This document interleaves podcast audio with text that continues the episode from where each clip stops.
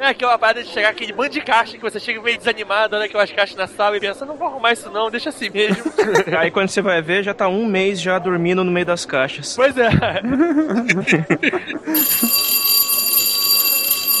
Boa noite, turma. Boa noite, professor. Noite. Boa noite. Prontos pra descobrirem que o computador não serve só pra mexer no MSN e jogar World of Warcraft, entender como eles funcionam? Bora lá. Vamos nessa. Então vamos ver quem tá aqui. Augusto, Opa, presente, professor. Caio. Presente, pessoa. Quem que é Caio, hein? Quem que é Caio? Sou eu, sou eu. Eu conheço Blue Hand. É que na chamada vem sempre o nome de batismo, né? Estrela. Professor, eu acho que ela ficou na Matrix, hein? Não deu pra ela vir hoje, não. Nada de estudar estrelas hoje. É, essa garota não tem jeito. Gustavo. Opa, presente. Marcelo. O professor Marcelo ficou preso procurando o terceiro rei mago. Nossa. Ainda tá nessa? Ronaldo. Presente, professor? Brilha muito no Corinthians. Sempre. Silmar. Presente contente, professor. Muito bom. Estão prontos para aprender muito na sala de hoje? Vamos lá, arquitetura de ambientes. ai, ai, ai. É arquitetura e urbanismo de computadores. Como decorar o seu computador em três passos simples. É, case mod agora, então. Vai incluir Feng Shui também ou não? Feng Shui. Pior que informática tem fei shui mesmo. Yeah.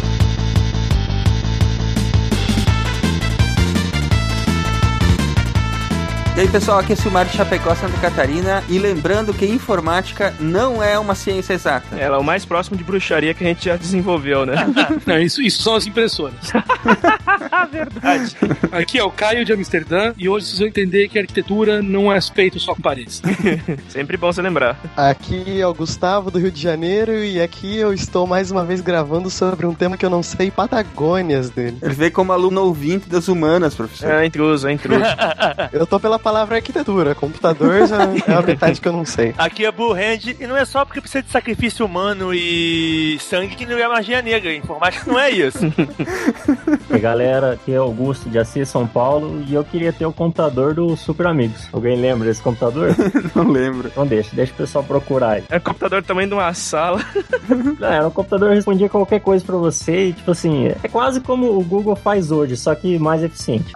É verdade. Ele pelo menos falava, né? Eu queria ter o computador do Resident Evil do filme. A menininha mapa cacete é muito divertido. Ah, Red Queen. Red Queen, o computador assassino que é uma menininha de 6 anos, é bem bolado. É foda, é foda. Aqui é o Ronaldo de São Paulo e Andron Tenenbaum é meu pastor e nada me faltará. Já tá com o calhamaço, tijolo aí do lado. Tá, tá aqui, tá aqui. Cuidado com a coluna, cuidado, não levanta muito. Se tiver que levar esse de arquitetura de sistemas, né? Se não me engano é o nome do livro. E os sistemas operacionais, o cara certamente vai ter uma dor nas costas no fim do dia. o pior é que geralmente o cara tem que levar os dois. Vocês estão ouvindo o SciCast, o podcast sobre ciência mais divertido da internet brasileira. Science World Beach.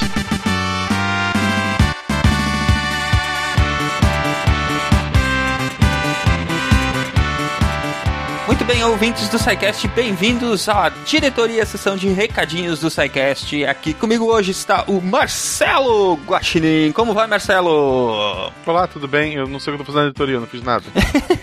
Alguma tu aprontou, cara. Tu não tava de novo Não, com tô- aquela turma da pesada lá, os esquilos? É, pode ser, pode ser. Eles fizeram e botaram aqui em mim, então. Muito bem, Marcelo, me ajuda aqui. Diga aos nossos queridos ouvintes quais são as redes sociais do SciCast, já que faz tempo que a gente não fala aqui no ar. É, Facebook, né? facebook.com.br Podcast. Tem uma comunidade bem legal lá, o pessoal fala um monte de coisa interessante e bobagem. Tem o twitter.com.br Podcast e tem um e-mail, né, que é o contato arroba. O nosso contato para quaisquer eventualidades, mas se não quiserem usar nenhum desses meios, vocês podem ir lá no site www.scicast.com.br e usar o formulário de contatos que está lá no menu. E vocês podem, através dali, mandar qualquer dúvida, crítica ou elogio. É isso aí. Bom, Marcelo, que falta de recados hoje? É, não podemos nunca terminar os recados sem lembrar aos nossos queridos ouvintes que eles podem contribuir financeiramente para a manutenção do SciCast, não é verdade, Marcelo? Exato, doar no, no Patreon. Tem muita gente perguntando, ah, mas lá diz que com o dinheiro que tem, é, ele é quinzenal. Significa que um mês, uma semana vocês pagam, uma semana a gente paga o podcast. É por aí. É, não é isso que acontece? É. Quando ele fica lá semanal, significa que a gente não precisa tirar do nosso bolso. Então, por favor. continue ajudando. Quem já doa pode aumentar um pouquinho. Quem não doa pode ir lá doar um dólar, dois dólares, sei lá, 150 dólares. Pode mandar também veículos espaciais, é, reatores nucleares e livros. Livros. Eu hoje comprei um livro, 40 pila, tá difícil agora. Muito bem, gente. A, a iniciativa do patronato é, é um programa que nós lançamos. É voluntário, ninguém é obrigado. O SciCast não vai deixar de ser público. O SciCast não vai parar de ser publicado semanalmente por enquanto. Ainda não temos um prazo definido para aquelas, pra aquelas metas, né? Mas enfim, Uhum. quem puder contribuir para a manutenção e para o crescimento do SciCast pode optar aí pelo Patreon, pelo PagSeguro, pelo PayPal, os links estão aí no post e somos eternamente agradecidos a todos que colaborarem. E é isso, vamos ao Exato. programa de hoje, né, Marcelo? Nada de enrolação. O programa de hoje está muito Uhum. bacana. Temos Blue Hand on fire. O bicho está pegando fogo, falando sobre computadores, que é a área dele. E eu também estou me divertindo muito e toda a galera numa aula supimpa. Então acho que é isso, né, Marcelo? Vamos ouvir os nossos nosso programa de hoje? Sim, vamos lá? Nós vemos depois da aula lá na leitura de e-mails do SciCast. Um abraço, gente. Até semana que vem. Até semana que vem.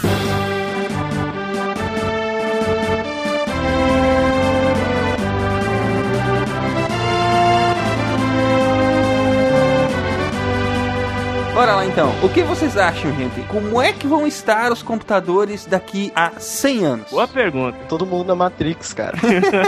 tipo, a Matrix do filme vai ser um MMORPG, que todo mundo vai entrar nela, assim. Vai ser aquela situação do livro Jogador Número 1. Tipo isso. Eu só espero que não vão ter mais impressoras. Só isso. Chega de impressora, né, cara? Ainda vai pescar na impressora PC World Letter. Vai ter uma religião em volta disso sem pessoal entender o que quer dizer PC World Letter.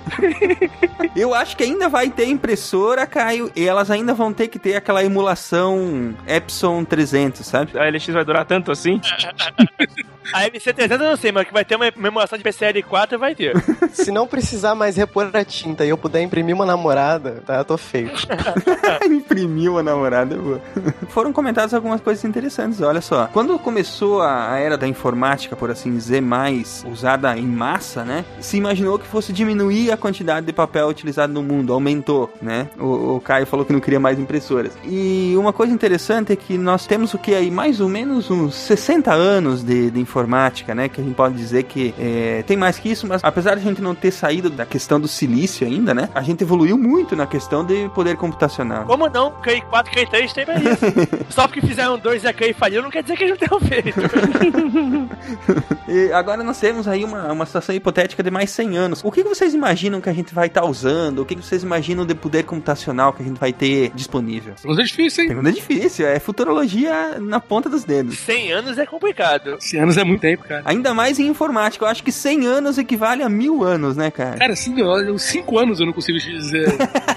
Se você pensar, cara, que a parte PC da brincadeira, da parte de microinformática, pensa o quanto que mudou de um 486 pro que a gente tem de máquina hoje. Vamos trazer, vai, 7 anos. 2008 pra cá, que você foi a invenção do iPhone, cara, o mundo não tem porra nenhuma a ver mais o que era. É verdade. Mudou o paradigma da utilização dos equipamentos naquele momento, né? O Blue Hand comentou do 486. Hoje a gente tem no bolso o poder de processamento muito maior do que. Muito maior do 486. A gente tem celulares com 3 GB de RAM e processadores de 64 bits, cara. O pessoal considera o telefone celular, mas essa porra é o que ela menos é, né? Todo mundo tem um computador pessoal conectado em rede 24 horas por dia, numa rede mundial. Se eu fosse falar isso há 20 anos atrás, os caras iam achar que você tá de sacanagem. Ia dizer aquela, porra lá, o cara, ficção científica e maluco. E isso é uma coisa normal. Nesse meio tempo que a gente tava brincando aí, olha que loucura, a gente acreditou nesse meio tempo que o PC deixaria praticamente de existir, né? Então, os tablets vinham vir pra, pra desacreditar, voltou a acreditar nos PCs, os tablets estão perdendo força, É, a gente tem a reinvenção dos tablets, agora o início dos wearables, e a gente tá falando em 7 anos. É uma coisa realmente muito difícil. Sei lá, é muita viagem da minha cabeça, mas eu imagino que vai ser uma situação tão diferente do que é hoje, porque eu acho que os sistemas vão estar muito mais integrados do que eles estão hoje. Hoje você tem ainda muito sisteminha para uma coisa, sisteminha para outra coisa, sisteminha para outra coisa. Eu acho que a integração dos sistemas até lá vai ter que estar muito mais bem resolvida do que está hoje, né? Hoje em dia os sistemas são muito desintegrados assim, não por limitação tecnológica. A limitação, na maior parte das vezes, é política de mercado, né? As empresas não fazem as porras hoje em Pra dia. se interconectarem, né? E eu acho que isso vai ser pressionado pelo mercado em si, que os sistemas possam se falar. E quanto mais eles se falarem, mais ideias vão surgindo. Porque às vezes é uma coisa boba, mas você poder pegar, sei lá, o cara poder consultar no banco médico e no banco da seguradora ao mesmo tempo. Isso pra ele dar uma ideia de uma outra coisa que ele vai poder usar essas duas informações que hoje em dia são díspares e não são juntas. Mas quando as duas se tornam acessíveis, você pode juntar isso pra, sei lá, pra descobrir que na quarta-feira as pessoas têm mais ataque cardíaco e o nego descobre que isso acontece porque o nego toma mais café na quarta-feira. Sei lá, essas maluquices que hoje em dia você não consegue nem saber disso porque você não tem esses dados. Mas quando os dados se tornam disponíveis, você pode fazer várias pesquisas desse tipo e descobrir várias informações que podem ser úteis, né? Você quer dizer que a rede de computadores que a gente já tem hoje, ela vai estar mais completa, mais conectada ainda. Hoje em dia nós temos uma rede que ligam vários setores estanques, né? Você tem um banco, tem uma seguradora, elas se falam, mas elas são entidades separadas, que se falam só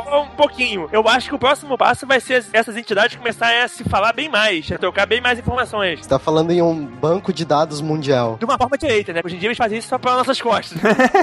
uma troca que seja de interesse pra gente, não só de interesse mercadológico pra eles. É igual o Caio comentou que os tablets estão perdendo força e tal. Quando fala tablet, vem na cabeça a tela de toque. Sobre o mouse, um cursor, vocês acham que um dia ele vai sumir? Um dia que eu digo assim, ah, daqui uns 10, 15 anos, né? Claro, talvez um dia suma, né? Até 100 anos pra frente. Mas o quão importante é o mouse pra gente que mexe com o computador assim? O mouse é uma interface prática porque ele faz. Se você for pensar, se você tá na cadeira na frente da tela, você fica com a mão esticada colocando na tela, primeiro você tá imu- deixando a tua tela imunda, toda gordurenta. Esse é um ponto. Depois, pô, é cansativo você ficar com o braço esticado encostando na tela que tá na tua frente. Exatamente. Já tem outros métodos de point click que poderiam ser usados, mas são todos menos práticos. E a precisão? São tão precisos quanto o mouse, vocês acham? O que a gente tem agora? O mouse, ele é- tem que ser preciso por causa do tipo de interface que a gente tem. É, a gente resolveu isso no celular, né? Você não precisa de uma coisa tão precisa porque a interface foi pensada de outra maneira. Mas a questão principal que é, da maneira que a gente usa o computador hoje em dia, nesse tipo de interface, seria virtualmente impossível você usar outra coisa além do mouse. O que o Blue Hand falou, você ia ter uma bursite no seu primeiro mês de trabalho.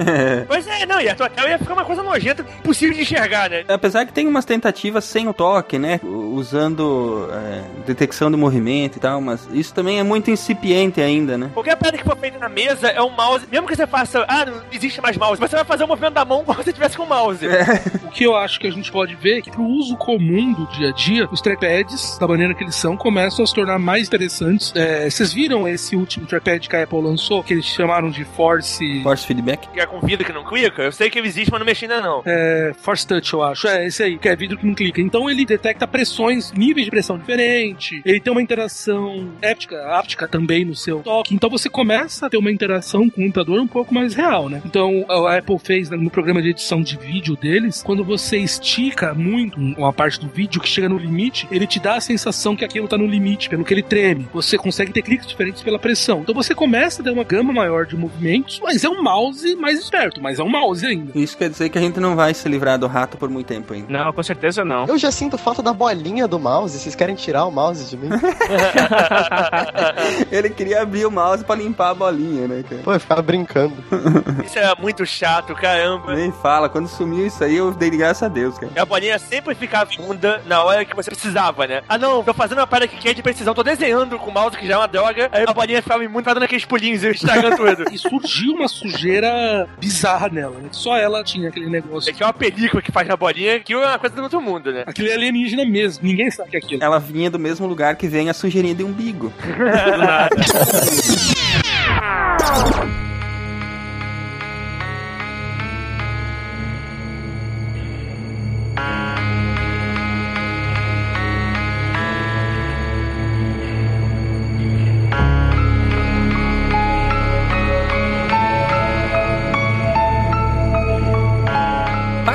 Compreendermos o mundo, percebemos que teríamos que contar as coisas, mas o controle sobre a quantidade não era o suficiente. Então vimos que precisávamos guardar essa conta e, sobretudo, entender seus padrões e suas particularidades. Porém, esse mundo que ansiávamos quantificar foi ficando muito mais complexo devido à evolução social, econômica, bélica e por todas as nossas revoluções sociais. Com isso, as velhas maneiras de calcular já não eram mais suficientes. Várias outras maneiras foram surgindo, todas geniais em seu tempo, até que criamos máquinas grandes, cheias de válvulas e pessoas operando.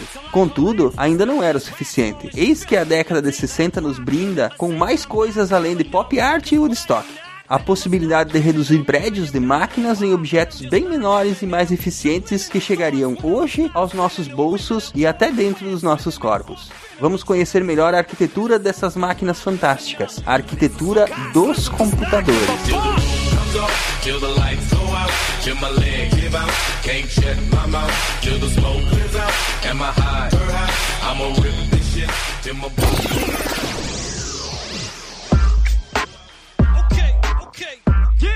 Yeah. Spot that time again. Time again, time again, time again. Green Lantern. That's right. G. Shit. Shady. Shady. We back. Invasion. Cartoon.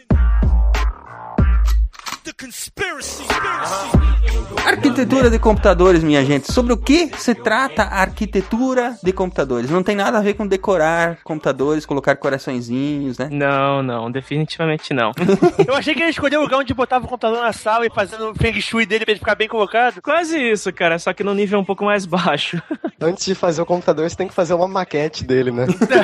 A arquitetura, ela é entendida como o conjunto dos atributos da máquina que um programador deve compreender para que ele consiga criar um computador específico com sucesso, para que ele consiga compreender que o programa vai fazer o que ele quer quando for executado. Consiste então em aprender e entender como é que um computador é construído desde os seus princípios mais básicos. No nível de hardware mais baixo possível, cara, dos componentes mais simples até as camadas um pouco mais superiores. Não chega a ser alto nível, mas fica entre o baixo e o médio nível do computador. Vamos lembrar, pra quem assistiu ao filme lá do Alan Turing, o jogo da imitação, que o computador antigamente, né, aquele computador dele era como se fosse um mini prédio mesmo, né? Naquela época você vê claramente que precisava de uma organização das peças dos computadores que era pensada como uma espécie de arquitetura mesmo. Você pode comparar aquilo à, à organização de andares de um prédio, sabe? Hoje em dia é isso que acontece, mas num nível muito pequeno, eu imagino. A máquina visual que eles mostram no filme não é a máquina que eles falam no filme. Mas ela, ela era bem parecida, porque era um computador mecânico, né? Eles falam do Mark I.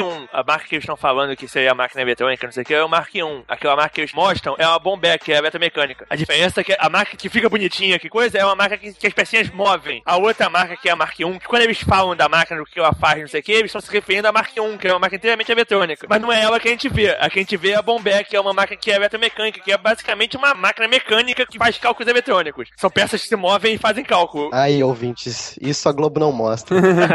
Mas naquela época, realmente, as máquinas eram pensadas assim, até porque você tinha uma limitação em termos de eletrônica e o próprio design das coisas tinha que ser separado em várias peças diferentes. Tipo, a, a CPU é um, é um vários gabinetes. A memória é uma parada fora da CPU, que eram vários gabinetes. Não só porque as peças eram grandes, mas porque elas esquentavam pra caramba, elas precisavam circular ar dentro. Tinha toda uma preocupação que obrigava você a fazer as paradas grandes. Até mesmo por causa do jeito que eram feitas. A, a memória de cor é feita à mão, né? Vamos tentar fazer uma analogia para que a gente possa definir bem o que, que é, é, arquitetura de computador antes da gente seguir adiante. Se é arquitetura, a gente pode fazer analogias com outras áreas que fazem referência a arquiteturas, né? Por exemplo, é, a arquitetura de um é, de uma ponte, por exemplo. Para entender a arquitetura de uma ponte, você tem que saber do que, que ela é feita e por que que aqueles ingredientes, vamos dizer assim, são misturados naquela ordem e daquele jeito, né? Para entender a arquitetura dos computadores também, você tem que entender do que que ele é feito e como é que se mistura os ingredientes do jeito certo. É exatamente essa ideia. Sempre que a gente fala de arquitetura, arquitetura de informação, arquitetura de computadores, arquitetura de código, é aquela área que estuda como a gente pode pegar aquelas peças básicas, como elas se comunicam e como elas se relacionam e qual é a melhor maneira de organizar para o resultado que a gente quer ter. Então, como é que é a melhor maneira de você organizar num computador, a gente pode falar das suas partes básicas, para que você atinja o resultado que seja interessante para o usuário. Da arquitetura de informação, como é que a gente pode organizar aquela informação de maneira que seja para aquele uso que a gente quer mais fácil reencontrar, mais fácil adicionar novas coisas. É nesse sentido que a gente está falando de arquitetura. No mesmo sentido, a arquitetura residencial, que o arquiteto entende como a gente se locomove, como a gente usa as coisas, como a gente usa a casa para poder ligar melhor, para poder fazer uma coisa que a usabilidade seja melhor possível. E também com interesse de beleza, todas essas coisas que também são de interesse geral. Mas essa é a ideia. Muito bem, muito melhor analogia do que a minha. Inclusive.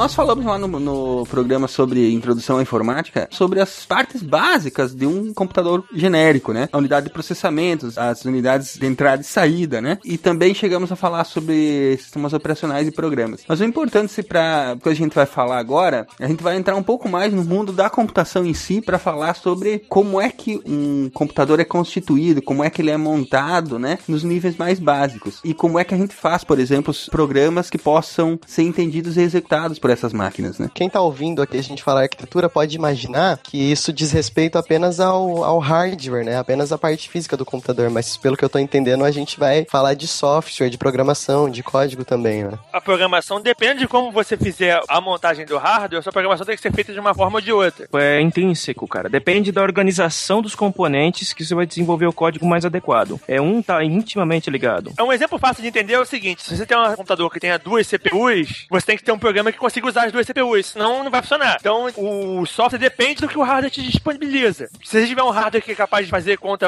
sei lá, capaz de fazer logaritmo. Se você for fazer logaritmo, você tem que pensar em usar aquele hardware. Se você não usar ele, você está desperdiçando ele. Você tem um hardware especial para fazer isso lá e você não está fazendo. Existem várias coisas especiais desse tipo em informática. Tem várias instruções que são feitas especialmente para fazer um tipo outro de operação que o cara que programa tem que saber que elas existem, como é que elas funcionam, isso aqui, para ele poder usar o hardware da melhor forma possível. Então, a programação do código mais básico e a organização dos componentes, eles dependem muito um do outro para que o computador funcione da melhor maneira possível. Se um não estiver conversando direitinho com o outro, tá lascado. O arquiteto de software e o arquiteto de computadores, por assim dizer, né? Eles são profissionais ou pessoas, no caso, que eh, num primeiro momento eles trabalham muito ligados, porque como vocês falaram, né? O software que vai ser executado, ele, ele num nível mais primordial, ele depende muito de como o computador é montado, da arquitetura em si do computador, né? E antigamente isso é realmente bem ligado porque o próprio software básico e o computador eram feitos por uma mesma empresa. Então, por exemplo, a equipe de software e a equipe de hardware trabalhavam juntas. Os caras de software falavam, pô, a gente precisa de um hardware que faça X. Aí o pessoal de hardware inventava um hardware que fazia X. Ou então o pessoal de hardware chegava pra eles e falava, ó, pra acessar a memória vai ter que acessar dessa forma aqui. Vocês vão ter que mexer no programa de vocês porque esse é o jeito de acessar a memória. É uma parada bem integrada e foi assim durante muito tempo pra gente na Apple. A Apple, durante muitos anos, o hardware dela e o software eram feitos in-house.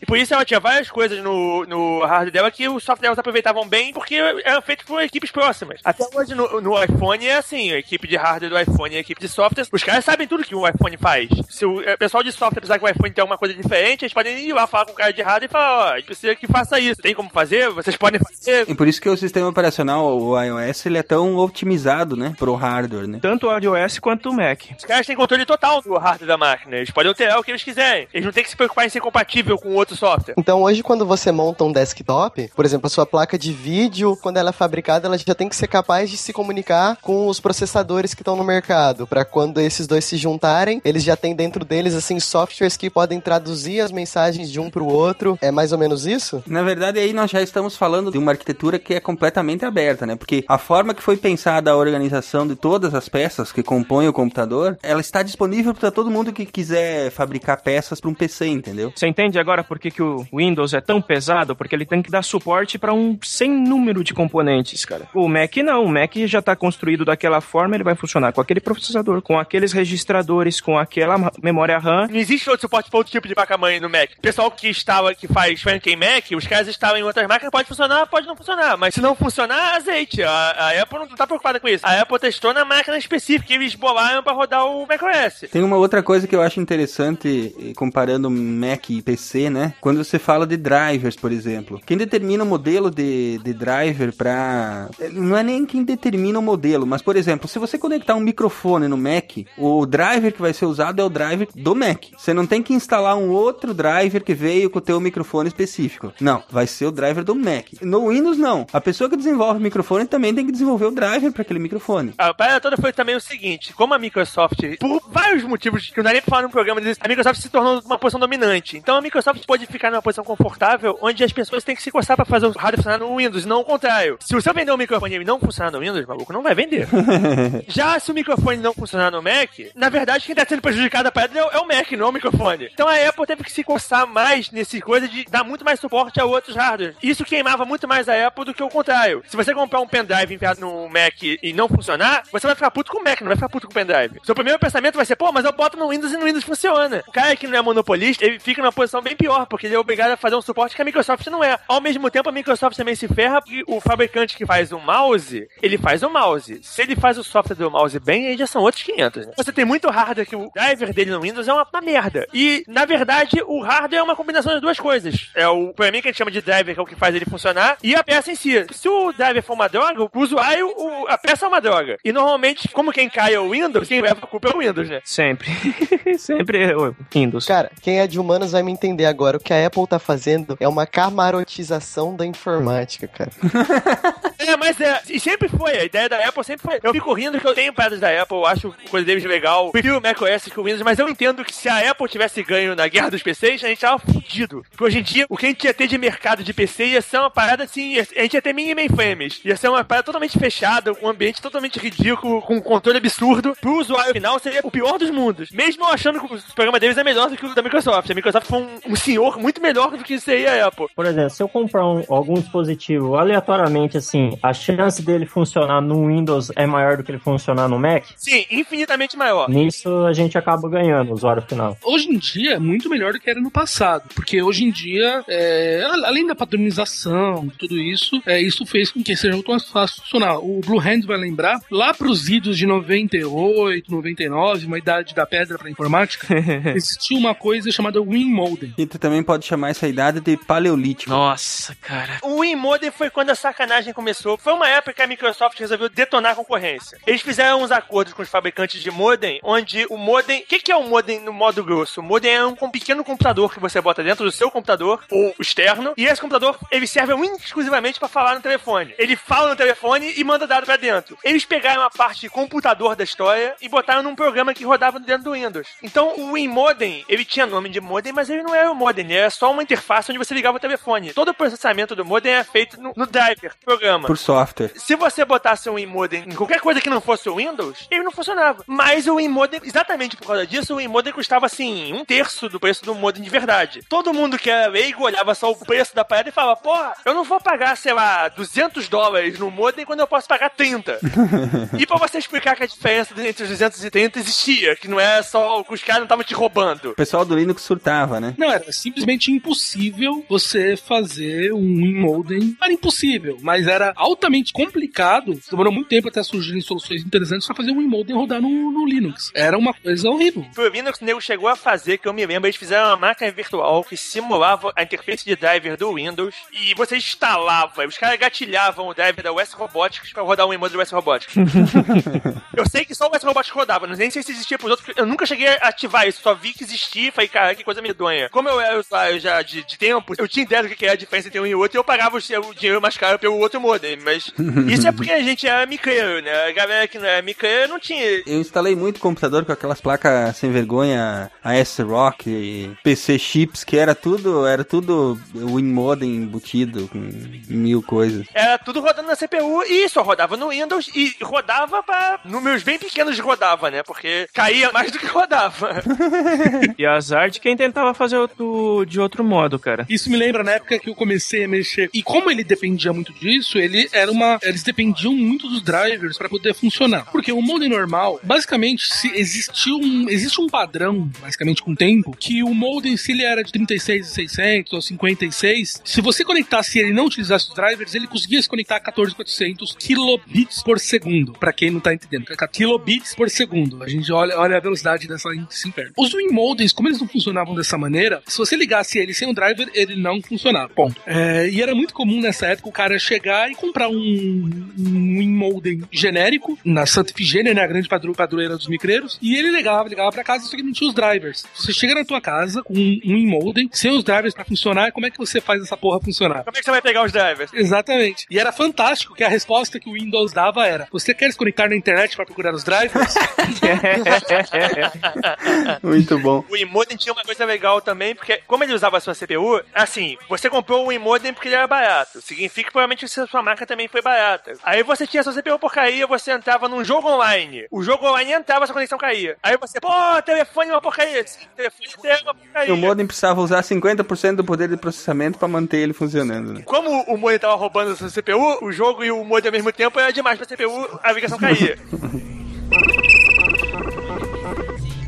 Mas a gente tava falando aí PC Mac, né? Eu acho que a gente já pode falar das- dos dois tipos de arquitetura que a gente tem no mercado, né? Arquiteturas abertas e arquiteturas fechadas. E o PC é um bom exemplo de arquitetura aberta, como nós, nós estamos eh, comentando, né? Onde a forma como os componentes deles são montados e os padrões que eles têm que ter é do conhecimento de todos as- os players, de todos os fabricantes, né? Mas o Mac hoje em dia, o Mac é uma arquitetura bizarra. Porque o Mac é um PC. Sim, hoje o Mac é baseado em arquitetura RISC e processador Intel como qualquer PC, né? O Mac é basicamente um PC com a BIOS um pouco modificada. É, eles até nem chamam de BIOS, né? Eles chamam de. Agora chama FI, né? Que os standard firmware interface. Mas ela faz o mesmo papel que a BIOS fazia. O papel dela basicamente é ser a parada que testa o hardware e o, o nível mais básico de acesso ao hardware. E o, Mac é basicamente um PC com uma BIOS um pouco diferente. Por isso que o pessoal consegue fazer o Franken Mac. Só que o, que falta pra poder rodar o macOS em qualquer sistema? Os drivers. Como a Apple só, só tem um hardware específico dela, ela só faz driver para aquelas peças específicas. Então, se você tiver um CPU diferente, por exemplo, não tem driver para CPU. Se você tiver um, um, uma controladora de disco diferente, não tem driver para controlador de disco. Apesar que o pessoal consegue, ma- eles chamam de Hackintosh, né? Eles conseguem fazer Hackintosh com bastante coisa já hoje em dia. É porque a, a placa da Apple é uma placa padrão, normalmente, da Intel. A Intel realmente faz essa placa só pra Apple, né? Mas como tem muita coisa que é padrão e que é integrada em outras placas que a Intel também faz, Pois é, a, a placa da Apple, a placa, a placa é uma placa separada, mas os componentes todos que fazem naquela placa são basicamente os mesmos de outras placas que a Intel vende. sim, é componente padrão de mercado. O que faz sentido porque já pensou mesmo se tivesse que fazer como era antigamente? Era uma placa específica pra Mac, montado com processador, com chip, memória, era tudo diferente. Isso justificava não só o preço deles, como o hardware. O hardware deles, até eles mudarem do PowerPC pra Intel, o hardware deles é realmente melhor. Depois, eles continuaram mantendo um diferencial de preço, mas não tem mais diferencial em, em nada além do software. A Apple, ela é tipo a China, que é uma economia parcialmente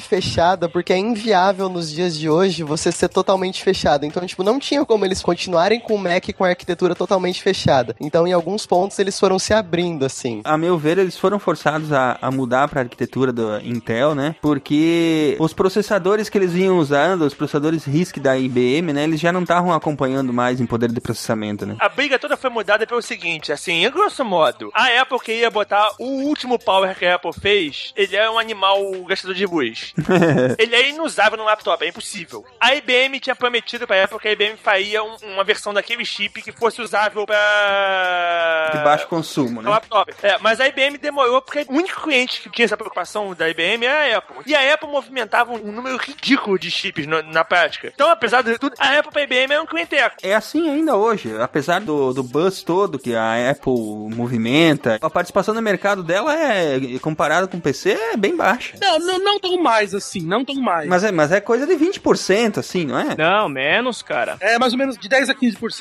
ou menos. É em torno de 10 a 12%, não é tanto isso não. Eu, eu me refiro a isso. Não é um, vo- número pequeno em, em se tratando de um mercado de informática, mas é um volume bem menor, né? Falando de desktop e laptop, né? Máquinas normais, sem ir pra telefonia. Não vamos fazer que nem os evangelistas da Apple que colocam o iPad na conta como se fosse computador pra dizer que ele tá na frente. Pra IBM não valia a pena fazer a, a parada. A IBM até fez esse chip, esse chip existe. Só que quando a IBM fez o chip, o, a Apple já tinha, já tinha vi- virado, até porque isso foi uma sacada boa do Steve Jobs. Ele sacou que o grosso deles de venda ia, era em laptop e ia permanecer assim, em laptop e notebook, né? Então ele precisava de um chip de notebook pra ontem. Ele falou, porra, não adianta os caras me darem chip fodão pra mesa, porque mesa não tá me segurando. Eu preciso de notebook pra ontem, vamos pular fora, vamos pra Intel. Até porque o, chip da IBM que depois saiu era um chip bom. Mas pouco tempo depois, a Intel já fez um que era pau a pau a ele. Então a Apple tava sempre correndo atrás do preju. A Apple não tava, não tava na frente. E não tinha grana pra investir pra estar na frente. Naquele exato momento, o mercado não tava preocupado com gasto de energia. Pouco tempo depois, o mercado se preocupou. Hoje em dia, provavelmente a Apple não teria mudado. Porque hoje em dia tem chip power que gasta bem menos luz, não sei o que, que teria mercado pro chip que interessava eles. Mas naquela época realmente não tinha, não. Não, e tem uma questão, adiantando um pouco nossa conversa, só pra poder traduzir um pouco o que a gente tá falando, né? É, o processador, é o bicho que controla a máquina mesmo, é, ele é um, um- na ideia central, ele é um monte de chavezinhas ligado, desligado, que vão fazer as contas que você faz, né? É ele que faz o bicho funcionar. E existem várias maneiras de se montar esse bicho que vai fazer essa, esse processador. Então existe a arquitetura PC, que foi inventada originalmente pela IBM, depois existiu a PowerPC e várias arquiteturas diferentes. Que cada uma delas tem uma certa maneira de calcular diferente, com algumas vantagens em uma área e desvantagens em outras. Mas o que eu queria dizer é que, no fundo, você descobre que Steve Jobs deu um chute muito certo, porque logo depois surgiu o ARM, que é um outro de arquitetura que é invencível no gasto de, de energia. O ARM nessa época já existia, a gente conhecia pouco, porque a ARM é uma empresa inglesa, a ARM não tinha, era Fabulous, ainda é até hoje, né? Ela licenciava os processadores, e o processador eles vendiam já nos anos 90 na Europa, uma marca chamada Ganymede, que rodava o Risco OS, que era o primeiro ARM. A primeira marca chamava até ARM, e esse chip sempre existiu, mas era um chip menor. A visão dos caras foi que nessa época, a Advanced System Machines estava botando o chip deles para máquinas menores, na Europa eles estavam vendendo vários palm tops e várias coisas com esse chip, e foi quando a Apple sacou que, pô, esse chip de palm top pode dar um coisa. Tanto que a Apple chegou a usar o ARM no, no Newton. A primeira máquina da Apple com ARM foi o Newton, aquele... Na, na verdade, o Newton era um- uma excelente ideia eh, que foi tida no, no momento errado. 20 anos antes do que devia. É, uns 10 anos antes, porque de 90 e pouco, se fosse em 2000 já tinha vingado. A arquitetura aberta é uma arquitetura de computadores que todas as empresas, os fabricantes de hoje em dia sabem, e qualquer um pode produzir periféricos, drivers, hardwares para essa arquitetura. É documentado oficialmente, existem documentos oficiais e você pode licenciar ela ou, ou nem precisa licenciar, você pode fazer de graça. A arquitetura fechada é uma que ou não tem documentação, ou a documentação não é de domínio público, tá na mão de uma empresa que você tem que Comprar os royalties ou, ou licenciar para poder fazer. As vantagens da arquitetura fechada é que, como os componentes são feitos pelo mesmo fabricante ou pelo todos dentro da mesma lógica, assim, muito próximos, eles vai funcionar melhor, vai rodar um sistema, digamos assim, mais liso. Não é que vai funcionar melhor, a integração normalmente é mais precisa, né? Na verdade, ele chega a funcionar melhor, porque se você for pensar bem, a arquitetura aberta do PC, ela não é tão eficiente, porque ela depende muito de muito periférico que você vai espetando. Você tem a, a lógica da placa-mãe e os periféricos que você vai espetando. Isso prejudica na velocidade da comunicação. Se você tem tudo integrado numa arquitetura fechada, os registradores estão mais próximos, eles se comunicam mais rápidos, a eficiência, é, a performance acaba sendo melhor, entendeu? Você ter uma ideia dessa integração, como é que é? Os sistemas de RISC da IBM, o que agora eu acho que veio PCs. Já foi o Power original, de onde veio o Power PC. No Power, quando você desliga a máquina da tomada, você religava de novo, você tem um log lá que diz Loss of Electrical Power. E a hora que o nego tirou ela da tomada. Eu cansei de pegar meus operadores quando o nego metia o dedo no botão, que eu falava, cara, Loss of Electrical Power, não falta luz ontem não. Quem foi que tirou da minha máquina da tomada? Os caras... O PowerPC era tão bom que ele foi parar até no F22. Eu só derrubei a máquina PowerPC uma única vez. Essa vez que ela caiu, ela nunca mais voltou. A placa-mãe queimou. Beleza, né? E ele caiu bizarramente na minha cara, porque ele não caiu. A máquina tava bizarra, não logava. Eu loguei, eu vi que eu não conseguia acessar os discos, mas o, o- por causa do jeito que o AX é feito, o sistema não cai. Mas se não acessar o disco é uma merda do caramba no AX. Eu falei, cara, que eu não consigo acessar os discos. Bom, vou rebootar, né? Reboot. E aí quando eu rebutei, ela não voltou. Porque tinha queimado a interface de disco. Bom motivo pra não acessar os discos, pra nunca mais voltar. né? A partir dos anos 70, o silício revolucionou a indústria eletrônica e microeletrônica e continua fazendo muito pelo mundo da tecnologia. Mas a surpresa veio em 2004, quando os russos Andrei Gen e Konstantin Novoselov descobriram um material ainda mais interessante que o silício, o grafeno. De uma forma geral, aberta ou fechada, acho que a gente pode definir uma outra coisa aqui, que é, em se falando de arquitetura, ela, ela sempre é dividida em níveis, né? Os níveis da máquina, vamos dizer assim. Num nível mais eh, primordial, você tem hardware, depois, acima disso, você tem firmware, que seria, por exemplo, a BIOS ou o software que roda diretamente sobre o hardware, né? O jeito fácil de entender o firmware é o seguinte: o firmware é, o- é uma, cama- uma camadinha de software que prepara o hardware pra rodar o que vai rodar em cima dele. Que seria o software básico ou o sistema operacional, né? É. E depois disso, uti- utilitários e softwares aplicativos, que, vamos dizer assim, são os programas que utilizam toda aquela base que foi estruturada para poder usar o poder de processamento do computador, né? É, o trabalho do hardware é rodar o que você quer que ele rode. O trabalho do firmware é preparar o hardware pro sistema operacional. O trabalho do sistema operacional é oferecer um monte de ferramentas pros programadores para eles poderem fazer os programas dele. it. O hardware oferece vários serviços que a gente a costuma chamar, que os programas vão usar para acessar o disco, para acessar a tela, para calcular. pra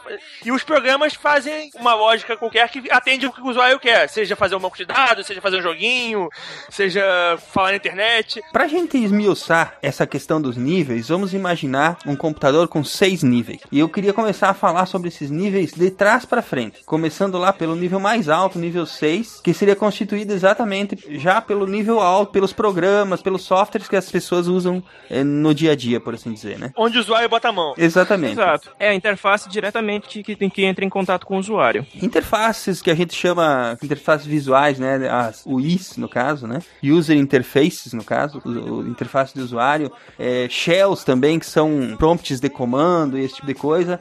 E qualquer tipo de software, vamos dizer que ele está no nível mais alto eh, no esquema de utilização da arquitetura de computador, né? É, pelo menos a parte que é visível para o usuário, sim. É, é o software que você usa para fazer qualquer coisa útil, se você não é um engenheiro de computador.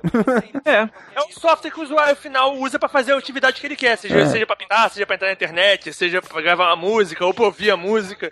É, porque o- o- as pessoas que não são da área de informática estão acostumados muito a. Tirou o computador da caixa, ele já está pronto para ser usado em, em várias atividades, né? Uhum. É. É, isso porque os sistemas operacionais que estão no nível mais baixo, eles vêm com softwares utilitários. Pois é, né? é. É, mas eles não fazem parte do nível do sistema operacional, por assim dizer, né? Não, pois Não, é, eles com certeza não. uma camada superior. Eles vêm de brinde no sistema personal, digamos assim. Exatamente. Tanto que tinha, tinha muitas polêmicas, por exemplo. Provavelmente eu acho que uma, uma ou duas dessas polêmicas ainda estão meio para ser resolvidas na Europa, por O exemplo. Internet Explorer ainda tá e o Windows Media Player, que eles obrigaram na Europa a não ter, a não ter Media Player. Não... É, e inclusive eu acho que na Europa isso foi meio que resolvido há uns um- há pouco tempo, um ou dois anos atrás, que aí a Microsoft é, teve que pôr, entre aspas, é, desintegrar, né? Remover o, o Internet Explorer é, da integração que ela tinha com o Windows. E lá, inclusive, quando você instala, ele te- o, o sistema operacional te pede qual navegador você quer instalar. E te dá a opção na tela de escolher Opera, Chrome, Firefox e assim por diante. É, por imposição da União Europeia, eles tiveram que fazer isso mesmo lá. Exatamente. Pra garantir a concorrência, o que, fa- assim, faz sentido. Foda é que né, é, fica parecendo meio ridículo quando, quando você fala, mas tem, é uma coisa que faz sentido pra, pra garantir concorrência. Não, é porque o, porque o europeu leva muito a sério esse negócio de livre concorrência, entendeu? Pois é. Pra eles, quando você fornece um, um sistema operacional única e exclusivamente com o seu próprio navegador, você está praticando monopólio e não está permitindo que, outro, que os concorrentes é, possam disputar pelo, pelo usuário de forma igual, entendeu? Porque você já, você já tá instalado. Qualquer outro cara, é- é- ele chegou depois, o seu já tava lá antes. Ele parte do pressuposto que o usuário não vai ter interesse de procurar um outro produto se já tiver um disponível logo de cara. Não, mas isso não é um pressuposto, isso é um fato da vida. Não, É, então, é. Eles, eles querem garantir uma concorrência. A gente acha meio ridículo, mas faz sentido, cara. Não, fa- faz sentido, até porque todo mundo sabe que monopólio é a pior coisa que pode existir para qualquer mercado. Né? Com certeza. Esse monopólio de Windows e PC atrasou o mercado de informática que a gente tem de, de- em casa bastante. Vamos então continuar a brincadeira nessa, nesse esquema dos níveis. Vamos- em- Lembrando que nós estávamos no último nível, o nível mais alto, nível 6.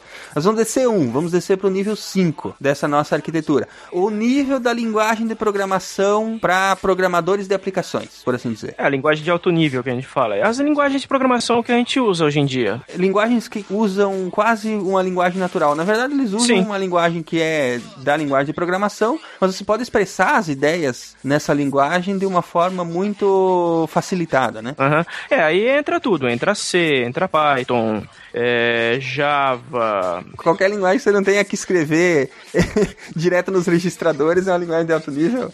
Qualquer linguagem que não seja Move, A, Move 25A já, já é uma linguagem. É, porque você, por mais termos, digamos assim, específicos que a linguagem tenha, um leigo vai bater o olho no código e vai entender que tem expressões em inglês. Por exemplo, if, não, if não sei quanto, uma expressão. Você pode escrever um programa numa linguagem de alto nível dizendo se 25 menor que 4, então faça XYZ. Se 25 senão- maior que 4, então faça L, não sei o que, entendeu? A linguagem de alto nível, eu acho que um jeito fácil de você pensar é o seguinte: se você já programou alguma vez na sua vida, se você olhar uma- um, um programa feito numa linguagem, mesmo a que você não conhece, você reconhece aquilo como um programa e você consegue ter uma mínima ideia do que ele tá, do que ele tá fazendo só vendo ele. Sim, É, exatamente. a- a- quem, quem faz, por exemplo, um blog no WordPress, que tem que aprender um pouquinho da linguagem de CSS, HTML, tá mexendo nesse nível aí já, né? Porque a gente fala de alto nível, que a pessoa, você não tá tendo que se preocupar. Quando- talvez seja legal te falar também da, do nível 4, a gente vai falar de linguagens que a gente chama de baixo nível. É que Uhum. nesse ponto você está se preocupando, você está quase que falando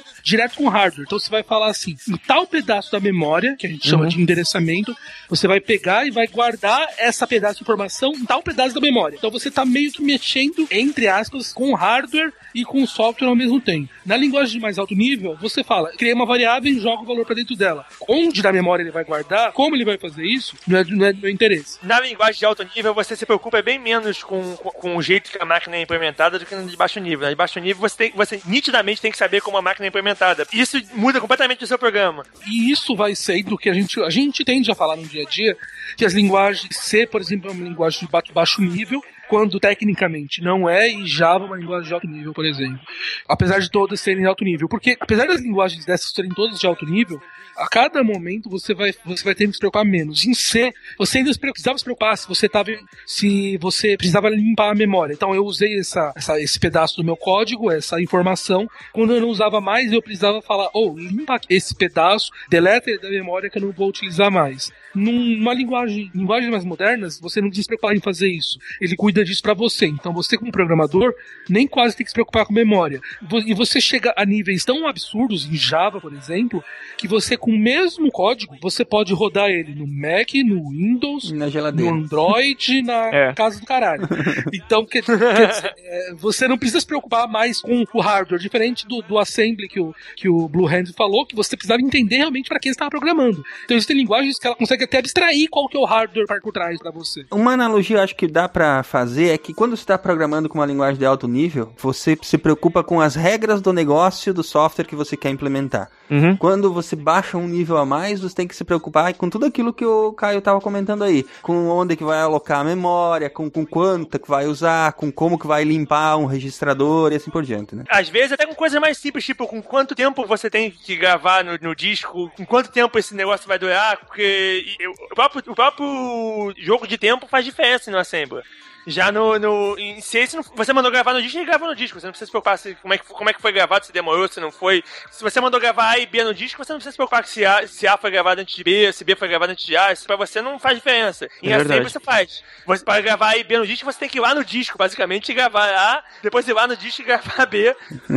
Você tem que ir registrador por registrador, posicionar, encher a pilha, depois esvaziar a pilha. É. Cara, teve um, um- eu lembro até hoje de um, de um exercício de um de assembly que era a prova final de semestre, cara, que era pra você fazer uma escrever, era uma escrever uma mensagem dentro de um registrador de um dos registradores de um disquete que a gente acabou emulando num cartão de memória, porque os computadores da faculdade não tinham mais entrada de disquete. A, a prova era com consulta, mas era um inferno. Se você errasse um passo, você, você falhava, não, não fazia mais a mensagem, mano. Era terrível, cara. Assembly travou- treva. Se É errou um passo, não faz o que você quer, travou a máquina, pode estragar alguma coisa. Sim, com certeza. Elas se misturam um pouco, essas camadas, a camada 5 de, de linguagem de alto nível e a, a camada 4, nível 4 de linguagem de montagem, porque normalmente as linguagens modernas de programação, elas trazem, trazem o, o, o compilador, a linguagem de montagem é, incorporado nele, né? Quer dizer, ao mesmo tempo que você escreve o programa em uma linguagem familiar para você, quando você manda o, o, o sistema compilar aquele programa, ele traduz ela, ele, ele monta aquele programa numa linguagem que o computador vai, vai interpretar, vai entender, né? Uhum. Esse que seria a função do nível 4, que é a linguagem de montagem, né? Linguagem de montagem, no caso. É é porque o, o Assembly é o mais próximo que tem de você programar direto. É, é é uma linguagem ainda, então não é, uma- não é você simplesmente mexer, mexer com, os números na memória direto, mas é o mais próximo disso numa linguagem ainda inteligível. Ela é o mais próximo de linguagem de máquina que a gente consegue ainda trabalhar. O motivo do, do computador normalmente mandar para Assembly é que se você tem alguma parte do seu programa que não está otimizada direito, você, ele te dá uma chance ainda de, se você sabe ass- aquele Assembly, de você poder olhar e falar, não, se eu posso, o computador fez isso assim, mas eu posso fazer melhor, e você fazer na mão lá e, e consertar. Sim, Pra melhorar verdade. a performance do seu programa. Hoje em dia eu acho que nenhum ser humano normal faz isso. não- Ma- Mas vem cá, o- os programas modernos ainda são compilados dessa forma, convertidos tudo para assembly na hora de gerar o executável? A maior parte das vezes é assim. Ele- você pode não ver o Assembly, mas o- ele, foi virado em Assembly e ele Assembly depois. Aham. Uhum. O GCC você percebe isso imediatamente porque você vê que ele chama o AS depois que ele faz, que ele compila. Sim. O AS é o Assembler. Então ele, ele transformou em Assembly e assemblou. Assemblar aí, só para nós deixar claro, fazendo é converter aquele software que você escreveu em linguagem, em linguagem moderna, né, em linguagem que você entende, para alguma coisa muito mais próxima do que o computador pode entender, né? Isso, isso mesmo. Mas ainda tem mais níveis um pouco mais pra baixo, né? Tem. Aí a gente, descendo mais um nível, pro nível 3, a gente já tá falando do sistema operacional, né? Até agora a gente tava falando de programas que estão rodando no seu computador.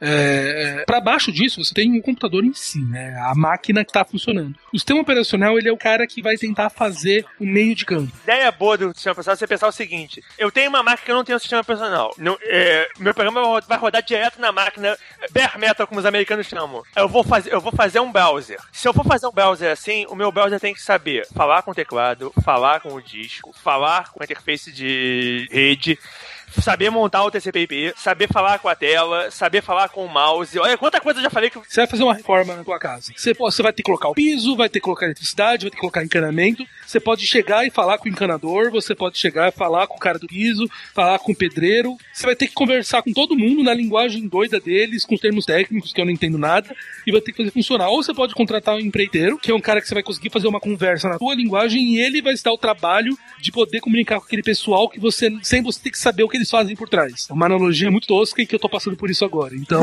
é...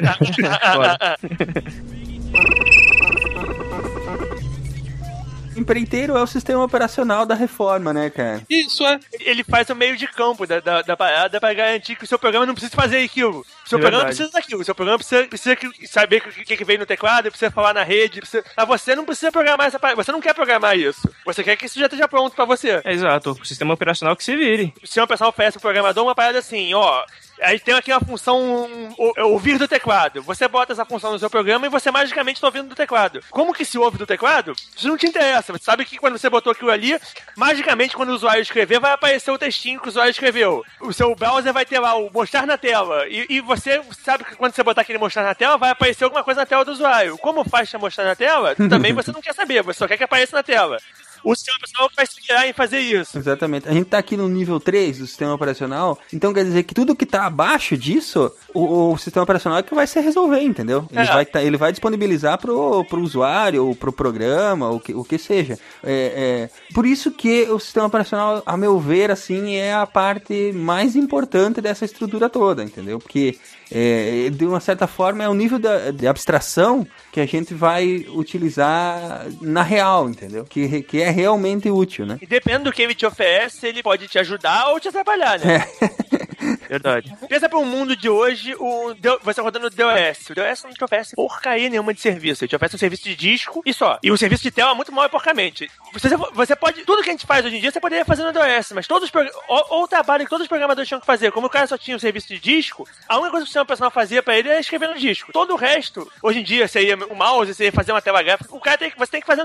Cada programa que fosse rodar teria que se preocupar com isso. Sim. E a evolução toda dos sistemas operacionais é, um- é até um capítulo à parte, né? Porque é, v- o, o DOS é um sistema operacional, sim, é, mas é um sistema operacional porco e antigo. Por quê? Porque a interface dele com o usuário era a linha de comando, entendeu? E o serviço de tela dele, que nem o Caio falou, era uma, uma desgraça. Acho que era 80 linhas por 40, um negócio assim. 80, 80 por, 20 por 40 É. e ele chegou a ter um serviço gráfico em CGA e, e acabou. Qualquer outra coisa melhor do que isso, qualquer, outro- qualquer outro serviço gráfico melhor do que isso, você tinha que mexer, você tinha que sa- saber que placa de vídeo é aquela e você, o programa, falar direto com ela. E os sistemas operacionais mais modernos, que aí eles já adotam, adotaram as, as interfaces gráficas, né?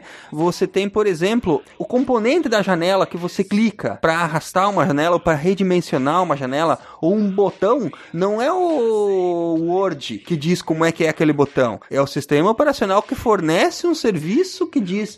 Quando o programador está fazendo, o programador não diz, eu quero um botão que assim, assim, assim, que quando eu clicar vai fazer assim, assim, assim. Ele diz isso até. Mas o, toda, todo o por trás disso aí, o formato, como é que é o botão, como é que ele funciona, como é que ele se comporta no background, tudo isso aí é fornecido pelo sistema operacional. Quando o Word faz, o Word vai no Windows e fala, Windows, me dá um botão aí que é com esse desenho, com esse desenho, nesse lugar. E com esse tamanho, com essa característica, né? Tudo o Windows que fornece isso, né? É diferente, se o, se o programador tivesse que fazer isso como é no DOS, o cara não, ele não pede um botão, ele ia fazer, ó, eu vou desenhar um quadrado aqui, esse Isso, quadrado é, exatamente.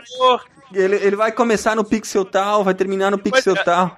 Quando o mouse passar aqui em cima desse quadrado, vai acontecer isso.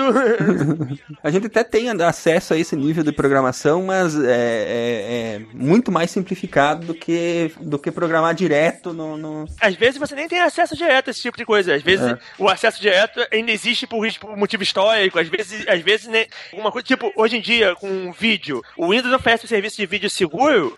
Que você, pra tocar um, pra tocar um Blu-ray, por exemplo, você, o, teu, o programa que toca Blu-ray, ele não, ele não vê o Blu-ray. Ele pede Uhum. pro Windows, o Windows me dá uma janela que toca o Blu-ray, que o arquivo é esse aqui. Quem decodifica o arquivo, quem coisa tudo, é o, é o seu profissional. O, o, o seu programa não tá vendo que merda é aquela. Que é pra evitar que você possa roubar o. você possa roubar os dados. Ou, ou, nem, nem- não precisa nem chegar nesse, nesse nível, né? É pra, pra evitar que, o, que a coisa quebre mesmo, né? Porque Ah. ele tem que proteger a execução daquilo pra que outro software não vá lá e dê merda na- no, no mesmo tanto de memória que ele tá usando naquele momento. O programa que toca o Blu-ray, aquele programa não tá vendo os dados do Blu-ray que ele tá tocando. Exatamente. Uhum. Ah, uma, uma outra coisa que a gente que pode dar uma pincelada, mas isso a gente talvez, ah, isso muito provavelmente a gente vai falar quando a gente falar desses sistemas operacionais em si, é sobre a, a- a arquitetura né, de kernel do, do sistema operacional. Kernel é o- a parte mais básica, digamos assim, o core, né, o, o núcleo do sistema operacional, né? E aí tem toda uma história de, de microkernel versus hum, kernel monolítico, né?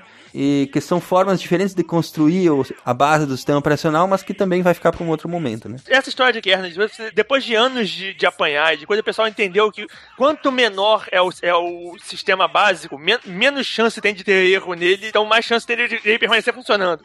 Aí se, se descobriu qual é o mínimo de funções que você precisava ter para a máquina funcionar, e esse mínimo de funções você chama de kernel. Essa parte é o que você espera que não tenha erro nenhum e que com esse mínimo todo o resto pode funcionar. É, mínimo entre aspas. Né? É, é, tem essa também. Deixa eu ver se eu tô entendendo aqui. Quanto mais baixinho for o empreiteiro, mais chance da reforma dar certo, é isso? Quanto menos o empreiteiro fizer, menos chance ele tem de fazer merda. ah, boa, boa, agora sim. Quanto mais ele ligar pros outros, mais chance do negócio funcionar. Quanto mais ele delegar pros outros, mais chance tem, porque tem menos coisa pra ele fazer besteira. Isso. Essa que é a ideia. Se ele fizer besteira, imagina que se o empreiteiro fizer merda, acabou tua obra. Então, quanto menos coisa ele botar a mão, mais, menos chance tem de fazer É, besteira. vamos dizer assim, que o empreiteiro entende de tudo, mas ele não é especializado em nada. Então é melhor que ele, que ele chame o cara que sabe só colocar piso, o cara que sabe só fazer concreto, o cara que sabe, entendeu? É, porque se ficar tudo na mão dele, a casa vai sair torta. Pois é, e o que tá dentro do kernel ou não envolve várias coisas da arquitetura da máquina por causa de velocidade. Mas basicamente deveria, num mundo ideal, deveria ser só o mínimo necessário para o computador funcionar. Não é assim não, porque envolve, envolve outros, outras coisas de arquitetura da máquina que por conta de velocidade tem muita tralha dentro do kernel, mas não, não deveria ser assim. Então a ideia que a gente falou, a gente falou, a gente quer que seja o mínimo de funções necessárias para que tenha.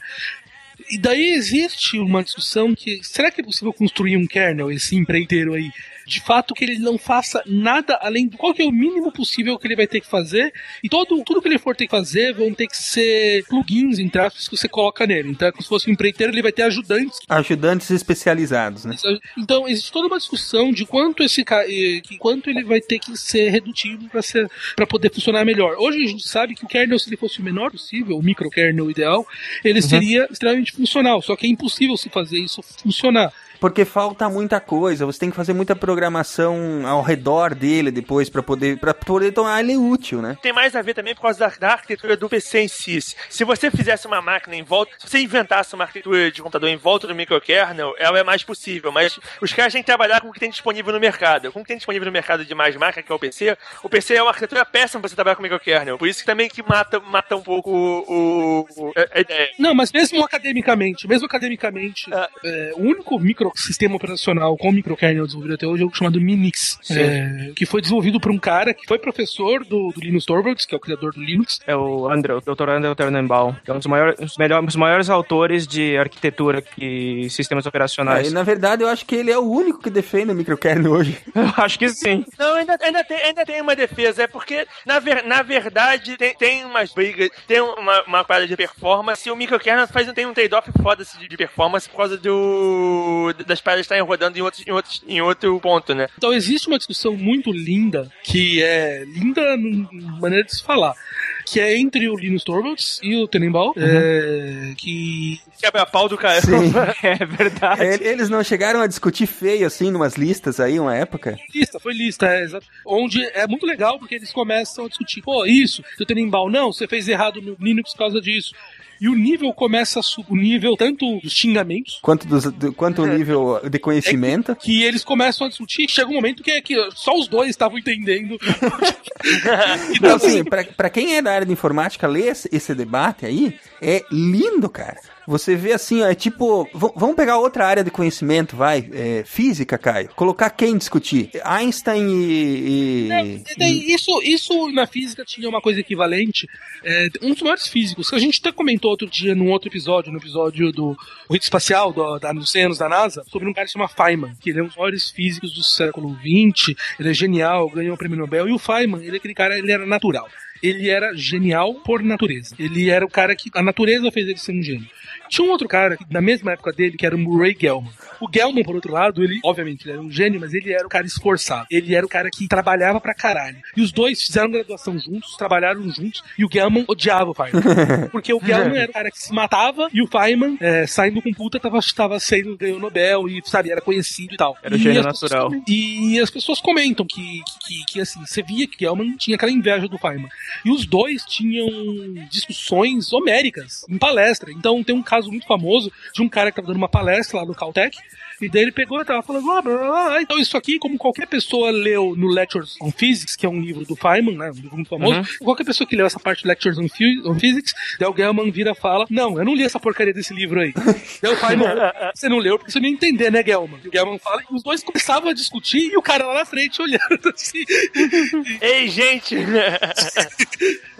E- então, na física tem mesmo. Acontecia isso de verdade. E aí na informática tive outro caso desse.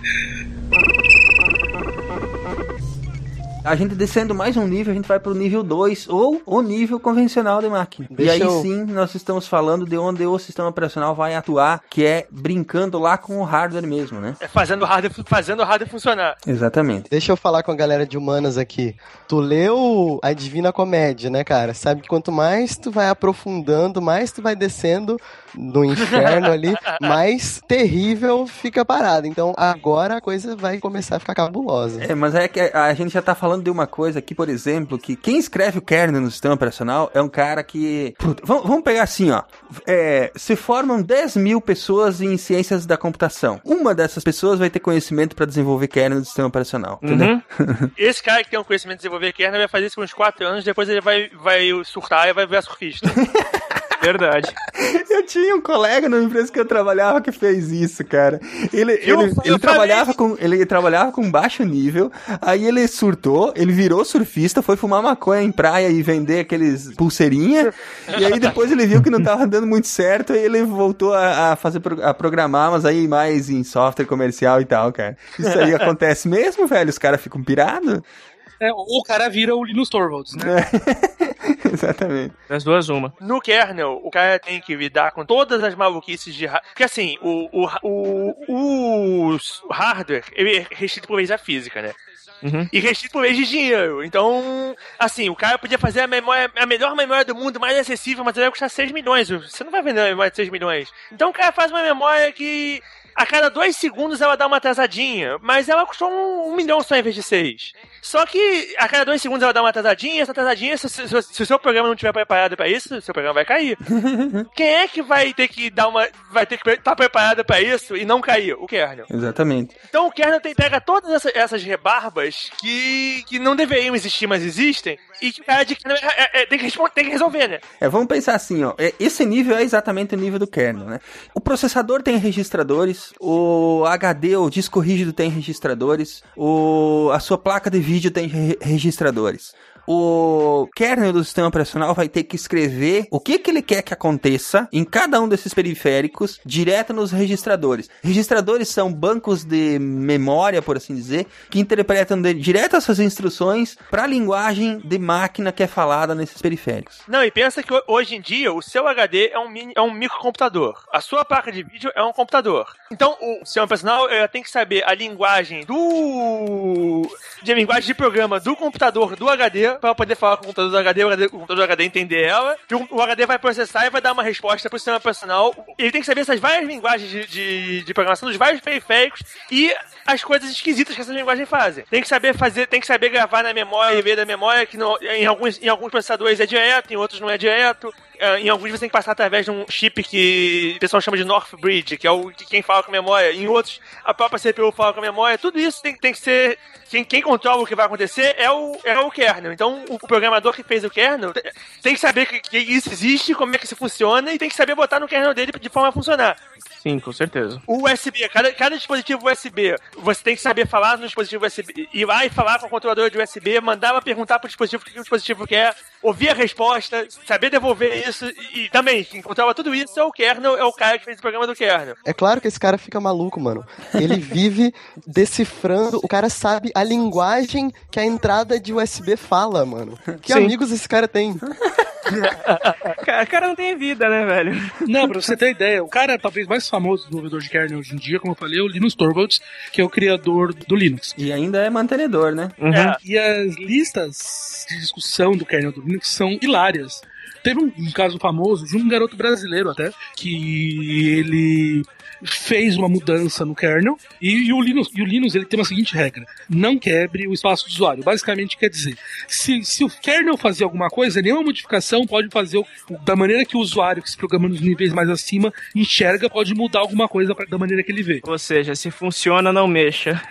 A ideia é não estraga pro usuário, não importa o que você vai fazer, o usuário tem que poder tirar esse kernel e botar outro kernel Linux no mesmo lugar e não, não mudar nada, não estragar nada que funcionava. Sim, a coisa é assim, se você tem uma rotina que é, que, que é uma rotina de acesso à memória, que o usuário mais, de mais alto nível está usando, você pode aperfeiçoar essa rotina, mas não mudar a cara dela para o usuário. É, E nem o comportamento dela. Sim. Pois é, é, o usuário não pode perceber que você mexeu, você pode mexer o que você quiser, né? Desde que não altere nada pro usuário. Então, basicamente, até se. E, e até no nível, ah, se tinha um bug que fazia que funcionasse de uma maneira errada, mas todos os programas já foram construídos pensando naquele bug em cima disso. Errada, pois é. Então, esse bug agora não é mais um bug, agora ele é uma feature. Exato. virou, já virou a característica, né? Isso, então o Linux, ele é bem. Ele fala que ele tem uma regra: do not break user space. Essa é a regra que ele tem. E, e esse cara fez uma mudança corrigindo um bug que quebrou o espaço de usuário. Daí ele chegou assim: Não, Linux, mas eu simplesmente corrigi um bug dele. Fuck the shut up. É, porra, não adianta se você consertou um bug, cara. Você você- a vida do usuário. Assim, você é estúpido ou o quê? Há quantos anos você trabalha comigo pra não entender que eu não quero que quebre a porra do espaço de usuário, seu idiota, retardado mental? É assim que ele fala com as pessoas. Ele tava de bom humor nesse dia, né? Tava. Nesse dia ele tava. Tem que ser muito foda e tem que ter uma pele de, de aço pra estar LKLM, porque os caras, os caras mandam na, na a, a porrada direta e é, e é agressiva. Então é esse, é esse nível que o cara que trabalha com kernel vira. Sim. Mas é que assim, ó, isso aí faz parte da cultura de analista e de, e de programador nesse nível pelo seguinte: o cara que chega ali pra querer mexer, ele já tem que estar muito escovado, entendeu? Pois então é. ele tem que aguentar a porrada nesse nível e não sair chorandinho, entendeu? E não, e não sair pedir ajuda pra mamãe. E, o- o cara tem que entender que é, ele, aquilo não é brincadeira, né? Uma parada toda. Uma alteração ali pode fazer uma merda do tamanho de um bonde. Então não, não, é, não é um lugar que você pode. Ah, mas eu consertei um bug. Porra, meu amigo, azeite se você, você consertou o bug. Mas você ferrou a máquina de todo mundo, você não consertou porra nenhuma, você estragou. Você criou um bug, na verdade. Você criou um bug, você não consertou nada. Não importa, não importa que antes estava errado. Então, a- o, o negócio de kernel é bem mais pesado por causa disso. É, é um lugar onde você não pode brincar. Isso aí é tipo um, isso aí é tipo um piloto de avião, né? Isso. Se isso funciona, não mexa. Esse cara aí é tipo o Silmar falando: o programa tem que ir ao ar na sexta-feira. O pessoal tá acostumado já com a porrada aqui também. O bicho come. Agora a gente vai descer para um outro nível que eu vou buscar um pouquinho do que nós acabamos de falar. O kernel vai falar com os registradores dos dispositivos. Na verdade, ele não, não- ele não fala com os registradores. Ele fala com o microprograma que roda nos dispositivos. Roda dispositivos, é. né? E esse nível 1 é exatamente esse microprograma. Sim, também existe uma pessoa que fez esse microprograma. E esse microprograma é que diz para o dispositivo como é que ele tem que atuar nas partes mais primordiais dele. Por exemplo, vamos pegar o próprio disco rígido. Esse microprograma é que diz para a cabeça de leitura e gravação em que posição que ela tem que ir, eh, em que velocidade que o disco tem que girar, Quantas vezes ela vai ter que ler aquele setor, porque nem sempre vê uma vez só. Vai comparar se a leitura tá, tá direita ou não. A correção de erro é ali que acontece também, né? Então, esse microprograma, ele tá num nível, um nível acima de você ter que lidar com instrução de máquina. Já aconteceu antigamente, nos primeiros PCs, a CPU, o kernel, ele não falava pro disco, me dá o bloco 4, me dá o, o bloco 4, ele fala pro disco. Aí, disco, move a cabeça, tantas posições, vai até o cilindro tal, vai, vai até a posição tal, vê isso aí. Aí o próprio CPU olhava e falava, é, isso tá errado, vê de novo, até, e, e aí sim que se faz, fazia a leitura. Toda essa parte de leitura era feita na CPU. Depois isso foi, isso foi, o PC evoluiu e isso passou a ser tudo feito dentro do próprio disco. A Hoje em gente vive numa época muito boa, né, cara? Boa demais, né? Porra. Mas o, o PC hoje em dia ele se aproxima ao que era um mainframe dos anos 60. É bizarro você pensar, se você pensar nesse lado. Assim, óbvio que o nível de processamento é absurdo, mas a ideia do que é um mainframe dos anos 60 é o que é um PC, é, é o- é como um PC organizado hoje. Onde cada, cada periférico é independente, cada periférico pensa sozinho. E muito, muito melhor dividido, né? É, muito melhor dividido. Quando começou, como era uma parada pra robista e era uma parada pra ser barato, os caras foram comendo várias dessas etapas que já existiam para as máquinas grandes, mas que não, não eram implementáveis na máquina pequena, porque iam custar os olhos da cara. Então a, C- a CPU e o coisa que quebravam um galho de um monte de coisa que não deveria ser deles, mas ou fazia assim ou ia sair caro demais. Sim, verdade. Até a própria CPU, se for pensar, o, o- a CPU da Intel, o que ela roda dentro dela não é o que ela fala pra fora. Quando você manda um comando pra, quando você manda um comando para ela, tem um microprograma rodando dentro dela que converte aquele microprograma pro, pro que ela vai, realmente vai fazer dentro. Eu tô tentando lembrar aqui como é que é que funciona essa microprogramação no nível do processador. Porque ali também tem um microprograma que Tem. ou, ou é o próprio Salt Bridge que, que controla essa parte. Não, não. Ele tem um microprograma dentro dele. O processador pra fora, ele fala, ele fala uma ABI que a gente chama de X- X86, que virou o nome que. Essa ABI diz pra ele quais são os comandos que você pode mandar pra ele, em quais registradores, em qual registrador que você bota o comando e em qual registrador que ele, que ele vai fazer as operações. Porque o, o microprograma é que vai determinar, ó, é que vai mostrar pra fora aquela- aqueles registradores, né? É, agora, tanto os registradores quanto os- esses comandos, eles não, eles não necessariamente existem dentro do processador. Eles são uma ficção que o microprograma cria. um nível de abstração, né? É, dentro do processador, o processador é organizado de uma forma diferente, onde o microprograma faz esse, esse, meio de campo. O microprograma pega essa ficção que ele criou e, e organiza do jeito que ele roda internamente. Porque dentro, do, dentro da CPU, ela roda de um jeito completamente diferente, que a gente não sabe que é proprietário da Intel. Isso só a Intel sabe como, como o processador funciona por dentro. A gente descendo no nível organizacional, e aí sim, já falando do nível zero da lógica digital mesmo, a gente sabe como é que ela se organiza, né? Com, a- com as instruções é, E e O e assim por diante, né? Que é, a, a- que é a, a lógica booleana que a gente tá acostumado a brincar, né? Isso. Como é que essa lógica é feita dentro e como é que o, micro, como é que o microprograma aproveita ela é uma coisa que a gente não, a gente não, não é passado pra gente. A gente poderia montar um processador muito primário utilizando a lógica, a, a álgebra booleana, né? Poderia, usando lógica booleana, você pode montar um, um Intel. Agora, ele- você pode fazer ele parecer um Pentium por fora, mas ele provavelmente não vai ser nada a ver com o Pentium por dentro e não vai ter. E a- a velocidade que ele vai ter vai ser muito diferente. Sim, porque, porque nesse nível nós já estamos falando de como que o processador é impresso litograficamente, né? Uhum. Ah, tem muito daquela teoria do Alan Turing, né? Que um computador contém todos os computadores do mundo. Então, na, na prática, qualquer processador pode ser, emular qualquer outro processador que existe. Desde que você espere o tempo necessário para o programa rodar, você pode rodar qualquer, qualquer outro programa. Sim. Eu queria só falar um pouco mais sobre esse nível, porque falar desse nível a gente tem que falar sobre o próprio processador e a própria arquitetura de processadores, né?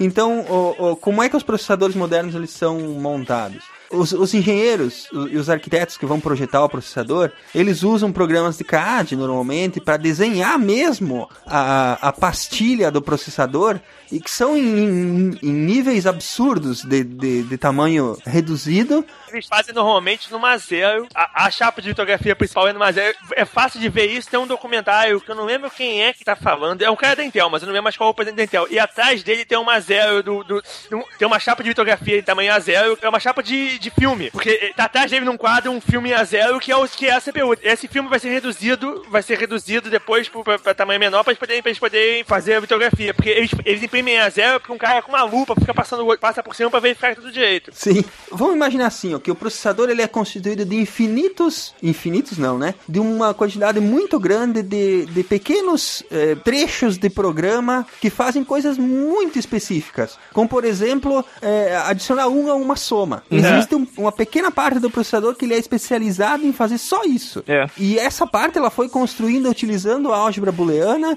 de uma forma que utiliza pequenos registradores constituídos de silício, né? E de transistores que são muito pequenos. Hoje o tamanho acho que é 3 átomos de, de silício, o, o tamanho de um, de um transistor, não é? É uma coisa bem pequena. Mas a álgebra booleana ali ela é feita dessa forma, né? Ela, é- ela, ela constrói um- um- uma pequena parte do processador que faz uma, uma operação muito específica, né? E juntando muitas dessas partes, né, você tem uma parte do processador que faz uma coisa mais complexa. E juntando essas partes mais complexas, você tem uma outra parte do processador que faz uma coisa mais complexa ainda. A gente vai deixar aí no post alguns vídeos que a gente coletou aqui pelo YouTube que explicam, assim, como funciona o computador, um pouco da história dos computadores, e um deles fala da, da fabricação de microprocessadores. É interessante, vocês podem assistir a isso. Essa técnica de, de fazer o chip em si, né? Ela chama litografia porque é, é uma técnica de revelação fotográfica que vai imprimindo as camadas do processador em cima do silício. Né? Na verdade, não é nem imprimindo, é esculpindo, né, Blue Hand? A grosso modo, eles fazem uma, uma chapa fotográfica, tipo um, tipo um raio-x, que é uma chapa que você vê através. Você vai botar uma luz ultravioleta em cima dessa chapa, então, assim, todas as partes que são pretas não vão aparecer embaixo, vão ficar pretas embaixo. Né? Todas as partes que, que, que são claras, vão, a luz vai passar e vai encostar embaixo. O, o silício vai ter, um, vai ter um produto químico nele, ele vai imprimir no silício uma. Essa camada, então, vai ser queimada, então um, os caras passam um produto químico que tira toda a parte, que- toda a parte, a, a parte que, que foi escura fica e a parte clara desaparece, e aí eles imprimem a, cama- eles imprimem a camada do chip. Exatamente. Ah, agora tá tudo explicado, cara. Esse cara aí que ele, que ele, que ele é especializado nisso, em microprocessadores, que ele é especializado em fazer esculturas em microchips, é ele que depois vai lá pra praia e fica lá, escreva o seu nome num grão de arroz. Tá? Se especializou, né, cara? Todo mundo já sabe, mas não custa repetir. Do inglês, o Windows significa janelas, claro. E no sistema operacional, é através delas que informações são exibidas e respondidas pelos usuários através do teclado ou do mouse. Este foi um marco no mundo da informática. O Windows deu início a uma nova geração de sistemas com interface gráfica nos quais os usuários viam o que desejavam e simplesmente clicavam. Depois dessa bagunça toda, que foi bem, né, caprichada aí, porque a gente falou sobre todos ess- esses níveis e, e periféricos, essas coisas todas, Isso é genérico pra qualquer tipo de computador, né? mas ah, umas- uma coisa que eu acho que a gente também deveria falar é sobre os padrões que fazem com que essas coisas consigam se conversar. PCI, AGB, É porque, como é que foi a parada? Quando, é, quando tudo começou, aí você volta lá pro início dos primórdios do computador. O computador é uma parada que em inglês chama, tem uma, uma parada específica pra isso, chama one-off. Pra gente aqui seria único. Então, assim, o MIT quer comprar um computador. O MIT ia falar com a IBM. A IBM fazia a máquina do MIT. A máquina do MIT é uma máquina que foi feita pelo MIT. Quando, a, sei lá, a PUC queria um computador, a IBM fazia a máquina da PUC. A máquina da PUC ela até podia ser baseada nas ideias da máquina do MIT, mas ela não é uma máquina do MIT na PUC, ela é a máquina da PUC. Ela é totalmente diferente da máquina do MIT. Uma hora os caras falaram, calma aí, isso é meio idiota, porque toda hora a gente, tá, a gente tá inventando a roda toda hora de novo. A gente tá pegando até as mesmas ideias, mas você não tá, não, não tá caminhando. Sim, se o cara da PUC quisesse ir pro e levar o software dele, não ia conseguir rodar lá. Não ia funcionar. Pois é, o- você tinha, a IBM fez um disco, ela tinha que fazer um disco pro MIT e um disco pra PUC, porque o... aí eles, eles criaram família. A família de computador eram, é- eram várias máquinas que da máquina menorzinha pra máquina maiorzinha e todas elas falavam, falavam os, os mesmos programas, com os mesmos dados.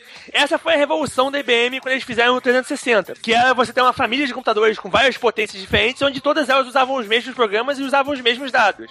Daí foi se evoluindo desse, essa ideia de que é, é interessante que as coisas falem uma linguagem padrão entre elas para você poder usar essas coisas em máquinas diferentes. Foi de onde finalmente pra, pro nosso, nosso de onde surgiu o PCI, de onde surgiu o USB. O- lembrando que o PC ele, ele já surgiu como uma arquitetura aberta, né? É, então é- o que que acontece? Eu tinha que falar pro cara que ia fazer placa mãe, ah, perdão, pro cara que ia fazer placa de vídeo, É. é, como é que ele tinha que fazer a placa de vídeo. Como é que a placa de vídeo dele ia falar com Com o restante da, do computador, né? Então, para isso tinha que ter padrões de comunicação. Foi aí que surgiu o famoso ISA, né? The Industry Standard Architecture. O ISA, na verdade, ele- o nome surgiu depois, porque o PC foi aberto, mas o PC é aberto assim. A IBM fez o PC e a IBM mandou o documento que é isso aqui, ó. O PC é isso. O PC é uma, é uma, o PC é uma entidade espírita. É o, o PC. o PC funciona assim, tá aqui a descrição do PC. Os outros fabricantes co- começaram a fazer peças para o PC. Quando a Compaq é, fez engenharia reversa na BIOS do PC e fez o clone, e a IBM não, não processou eles, a IBM pensou, mas não fez, não processou eles, aí a galera percebeu que o PC é uma parada que todo, qualquer um fazer. Quando qualquer um poderia fazer, teve que se inventar os nomes das paradas, da- das paradas internamente do PC, já não é mais o PC, até porque o PC é, é um registro da IBM. Então eles tiveram que inventar o nome de ISA pro barramento do PC. Porque antigamente o barramento do PC é o barramento do PC, mas o barramento do PC é, é barramento do PC com aquele Rzinho registrado de IBM. Você não pode botar isso no PC do Blue Hand, né? Então eu tive que inventar o nome de ISA pra poder dizer que o o Blue Hand PC usa o ISA. E aí em letrinhas pequenas você botava o ISA é a mesma coisa que o PC da IBM usa. Sim, e aí você sabia que se, se o seu Blue Hand PC usa ISA, todas as placas de vídeo que são ISA, teoricamente podem funcionar com o Blue Hand PC. Todas as placas de vídeo que eram feitas para o IBM PC funcionavam no Blue Hand PC porque elas usavam a mesma coisa. Depois a parte PC foi cada vez caindo mais e cada vez foi, foi aumentando mais a parte ISA, porque praticamente ninguém mais usava máquinas da IBM, todo mundo usava clones, e aí era mais importante você dizer que, que a parada era compatível com os clones do que dizer que era compatível com, com o PC-PC. Nessa mesma pegada, a gente tem todos os outros padrões, né, que servem para outras coisas, como o PCI, é, O PCI de padrão feito para Intel, aí, aí já, o PC, PCI já foi feito quando o PC já é, já é dominante. O PCI foi feito em 95. Sim. Já, já era quando nego- nego- o, a- o barramento ISA era uma droga, mas tudo bem, era uma droga, mas era o que tinha na época. Só que na, naquela- quando o pessoal quis botar o PC, começar a usar o PC com, cada vez com coisas que. O PC foi feito para ser uma máquina de usar em casa. Ninguém nunca pensou que ele fosse ser na- ma- mais nada além disso, não foi feito para mais nada além disso. É, ele era uma máquina pra robista, né? Quando, quando muito, né? Pois é, quando se começou a usar o PC para coisas mais avançadas, foi se percebendo várias limitações dele, porque ele não foi pensado para fazer nada avançado. Ele é até porque a IBM, a IBM tinha máquinas para coisa mais avançada. A IBM não ia, a IBM fez o PC para ser uma máquina de uma máquina de brincar. Se você quer uma máquina de verdade, você compra uma mainframe. Uhum. Então, em 90 e pouco, quando o pessoal foi fazer o PC para usar com servidores e coisas, os barramentos de, de- o barramento ISA é um barramento muito porcaria. É um barramento 16 bits lento que, que é, é- o endereçamento dele tinha que ser feito na mão, é uma droga. Aí a Intel juntou com os outros, com, com os grandes do mercado, aí foi Intel, IBM, Microsoft, e inventaram o barramento PCI, que é um barramento que configurava automaticamente, é muito mais rápido, as placas eletricamente eram melhores de fazer, e eram, o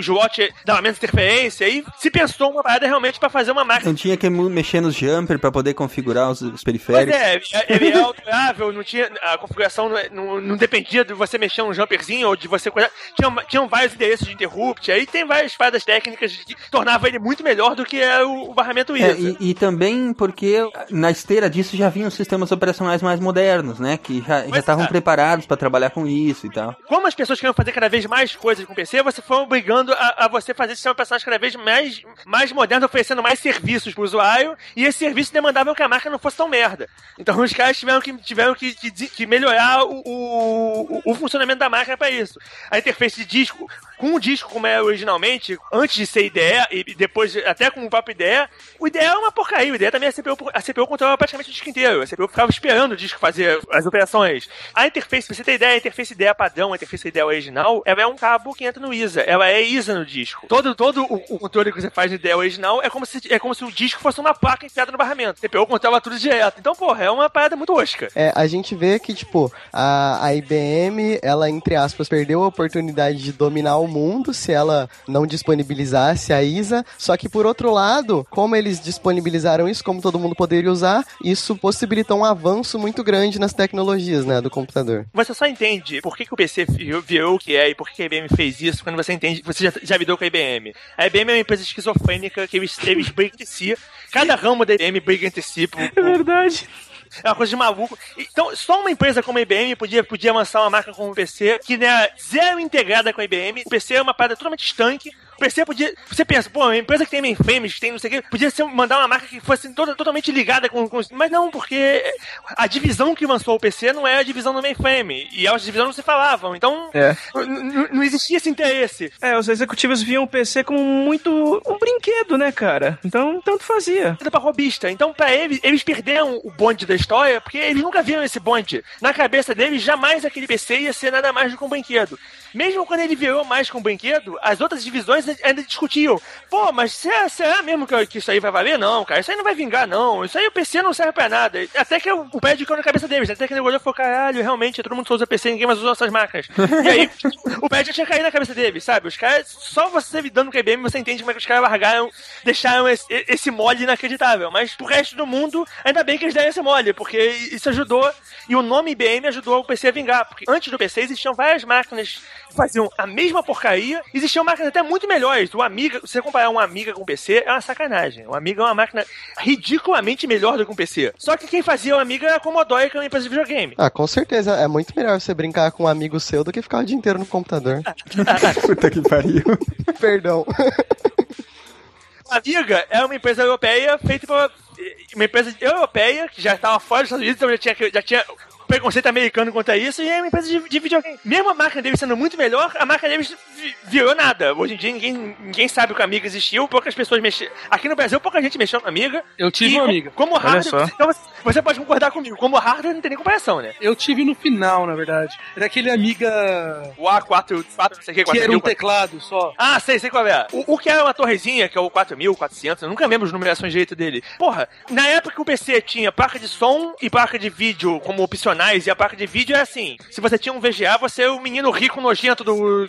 Todos os outros, todos os outros são porrada porque você é o riquinho rico. O Amiga tinha gráfico decente, melhor que o VGA, tinha uma placa de som melhor que a placa de que, que a, que a sound baixa padrão, e tinha um sistema operacional direito o gráfico. É o Amiga 600 que eu tive. O, mesmo se eu fosse ver a parte gráfica, os jogos que tinham pra ele, era num outro nível comparado com o que o PC tava fazendo na época. O gráfico dele é muito melhor, o- a organização interna dele de, de, de controle é muito melhor, acesso à memória, tudo é bem, é bem, bem, bem bolado. Porque você vê, o Intel, a gente, pessoal que mexeu com PC e, e já instalou o DOS alguma vez, aquele limite 640, aquela, aquela babaquice toda, ele não tem uma necessidade de hardware de existir. Aquilo foi feito daquele jeito porque é mais barato. Porque aquela máquina é uma máquina de robista. Ah, Sabe, não, não- faz assim, porque pra robista isso aí, tá- isso aí é barato o suficiente pra gente fazer e, tá- e- e pode ser assim. Não existe um motivo. não- aquela extensão de, de memória XMS, memória MS, também não existe um motivo de hardware pra ela existir. Ela foi feita porque ela é uma parada pra ser barata, porque ela é uma parada pra ser robista. Essas outras arquiteturas, tanto o Amiga quanto o próprio Mac, o Mac original, eles não tinham essas paradas porque eles não, eles não tinham essas limitações. Essas limitações não tem. O pessoal acha que essas limitações foram feitas porque eram coisas da época. Elas não, elas, o motivo delas eram, eram muito mais motivos de, de, de comercial do que motivo de, de hardware. Elas foram feitas assim porque a máquina foi pensada para um uso que não é o. que, que é, é uma máquina menor. Então, essas limitações podem ser assim mesmo. É, na verdade, muito motivo aí é econômico, né? Tinha que ser barato. Então, É pra fazer barato. E às vezes até motivos econômicos é babacas. Tipo, a, a, a máquina vai ser assim porque a gente quer que ela tenha, porque ela, que ela não possa ter muita memória, porque ela- senão ela vai concorrer com a nossa máquina que é melhor. não canibalizar o próprio mercado. Mas acabou não só canibalizando, como comendo Destruiu. cru, né? Destruiu o Ah, com mercado. certeza. Foi implodido por dentro. Muitas paradas de PC foram pensadas assim. Foram pensadas, não, não vamos fazer assim porque vai, vai, vai estragar o nosso mercado. Todas essas arquiteturas separadas, elas tinham que acabar convergindo para algum lugar. E isso acabou gerando uma coisa muito importante para qualquer sistema hoje, que são as placas integradas, o que a gente pode chamar de placa-mãe no caso, né? E a placa-mãe é o quê? Uma grande placa de circuito impresso com muitos componentes e que esses componentes se conversam entre eles através de barramentos. Então, uma placa-mãe de um, de um computador padrão, ela vai ter, além da unidade de processamento, né, a própria CPU, ela vai ter os bancos de memória e ela vai ter chips que controlam as unidades de entrada e saída e vai ter um chip que controla exatamente a conversa do processador com memória e outros periféricos, né? Então vamos falar um pouquinho sobre essas partes. A gente poderia começar falando sobre o que é chamada comumente de ponte norte. Você sabe que a maior parte das placas hoje em dia não tem mais nosso bridge, né? Ela foi útil anteriormente, mas depois caiu. Mas a função da North Bridge ela foi incorporada pelo quê? Pelo próprio processador? Antigamente, todas essas peças eram gabinetes gigantes, mas obviamente ninguém tem espaço, dinheiro e a ideia sempre foi conseguir transformar todos os gabinetes cada vez numa parada menor até virar uma única placa. Mas as funções que os gabinetes gigantes faziam precisam continuar sendo feitas. Então elas foram sendo integradas e foram melhorando até que se fez um que a gente chama de placa-mãe, que é a placa principal. Nessa placa principal você tem vários chips, como o Silmar falou, e o North Bridge é o seguinte: na marcação original, a sua CPU ela só tem pontos de I.O. Pontos de entrada e saída, né? É, ela tem pontos de entrada e saída que são únicos. A CPU tem um único barramento, que é onde ela fala. Então, tudo tem que falar da CPU através desse barramento. A memória, os discos, tudo tem que entrar por aí. Então, você tinha um chip chamado North Bridge, que é o cara que falava com a CPU, e nesse barramento ele falava com a CPU e falava com a memória. Ele é o meio de campo da memória pra CPU. Sim, porque lembrando que o programa que tá rodando, ele tem que estar carregado na memória e ele poderia até teoricamente rodar direto de um disco, por exemplo, mas seria muito lento. Então ele tem que ser carregado para a memória e da memória ele tem que passar essas instruções pro processamento real acontecer dentro do processador. E para que isso aconteça, tem que existir um, alguém aí lidando com essa passação de informação toda. E a memória, no grosso modo, são chips diferentes, que tem tempos diferentes de acesso. Então, alguém tem que lidar com a, a grosseria da memória. Quem lida com a parte de memória de o que vai aonde é a North Bridge. A CPU fala pra memória, ó, eu quero ver o endereço tal. A parte de ver o endereço tal é feita pelo North Bridge. Ele que sabia qual é o chip que é o endereço tal, como é que faz pra ver daquele chip, como é que pega do chip. Quem fazia essa jogada é o North Bridge. O North Bridge ia lá no endereço tal, pegava o endereço e bota pra CPU e fala, tá aqui o que você me pediu, tá aqui o, o endereço tal. Exatamente. Essa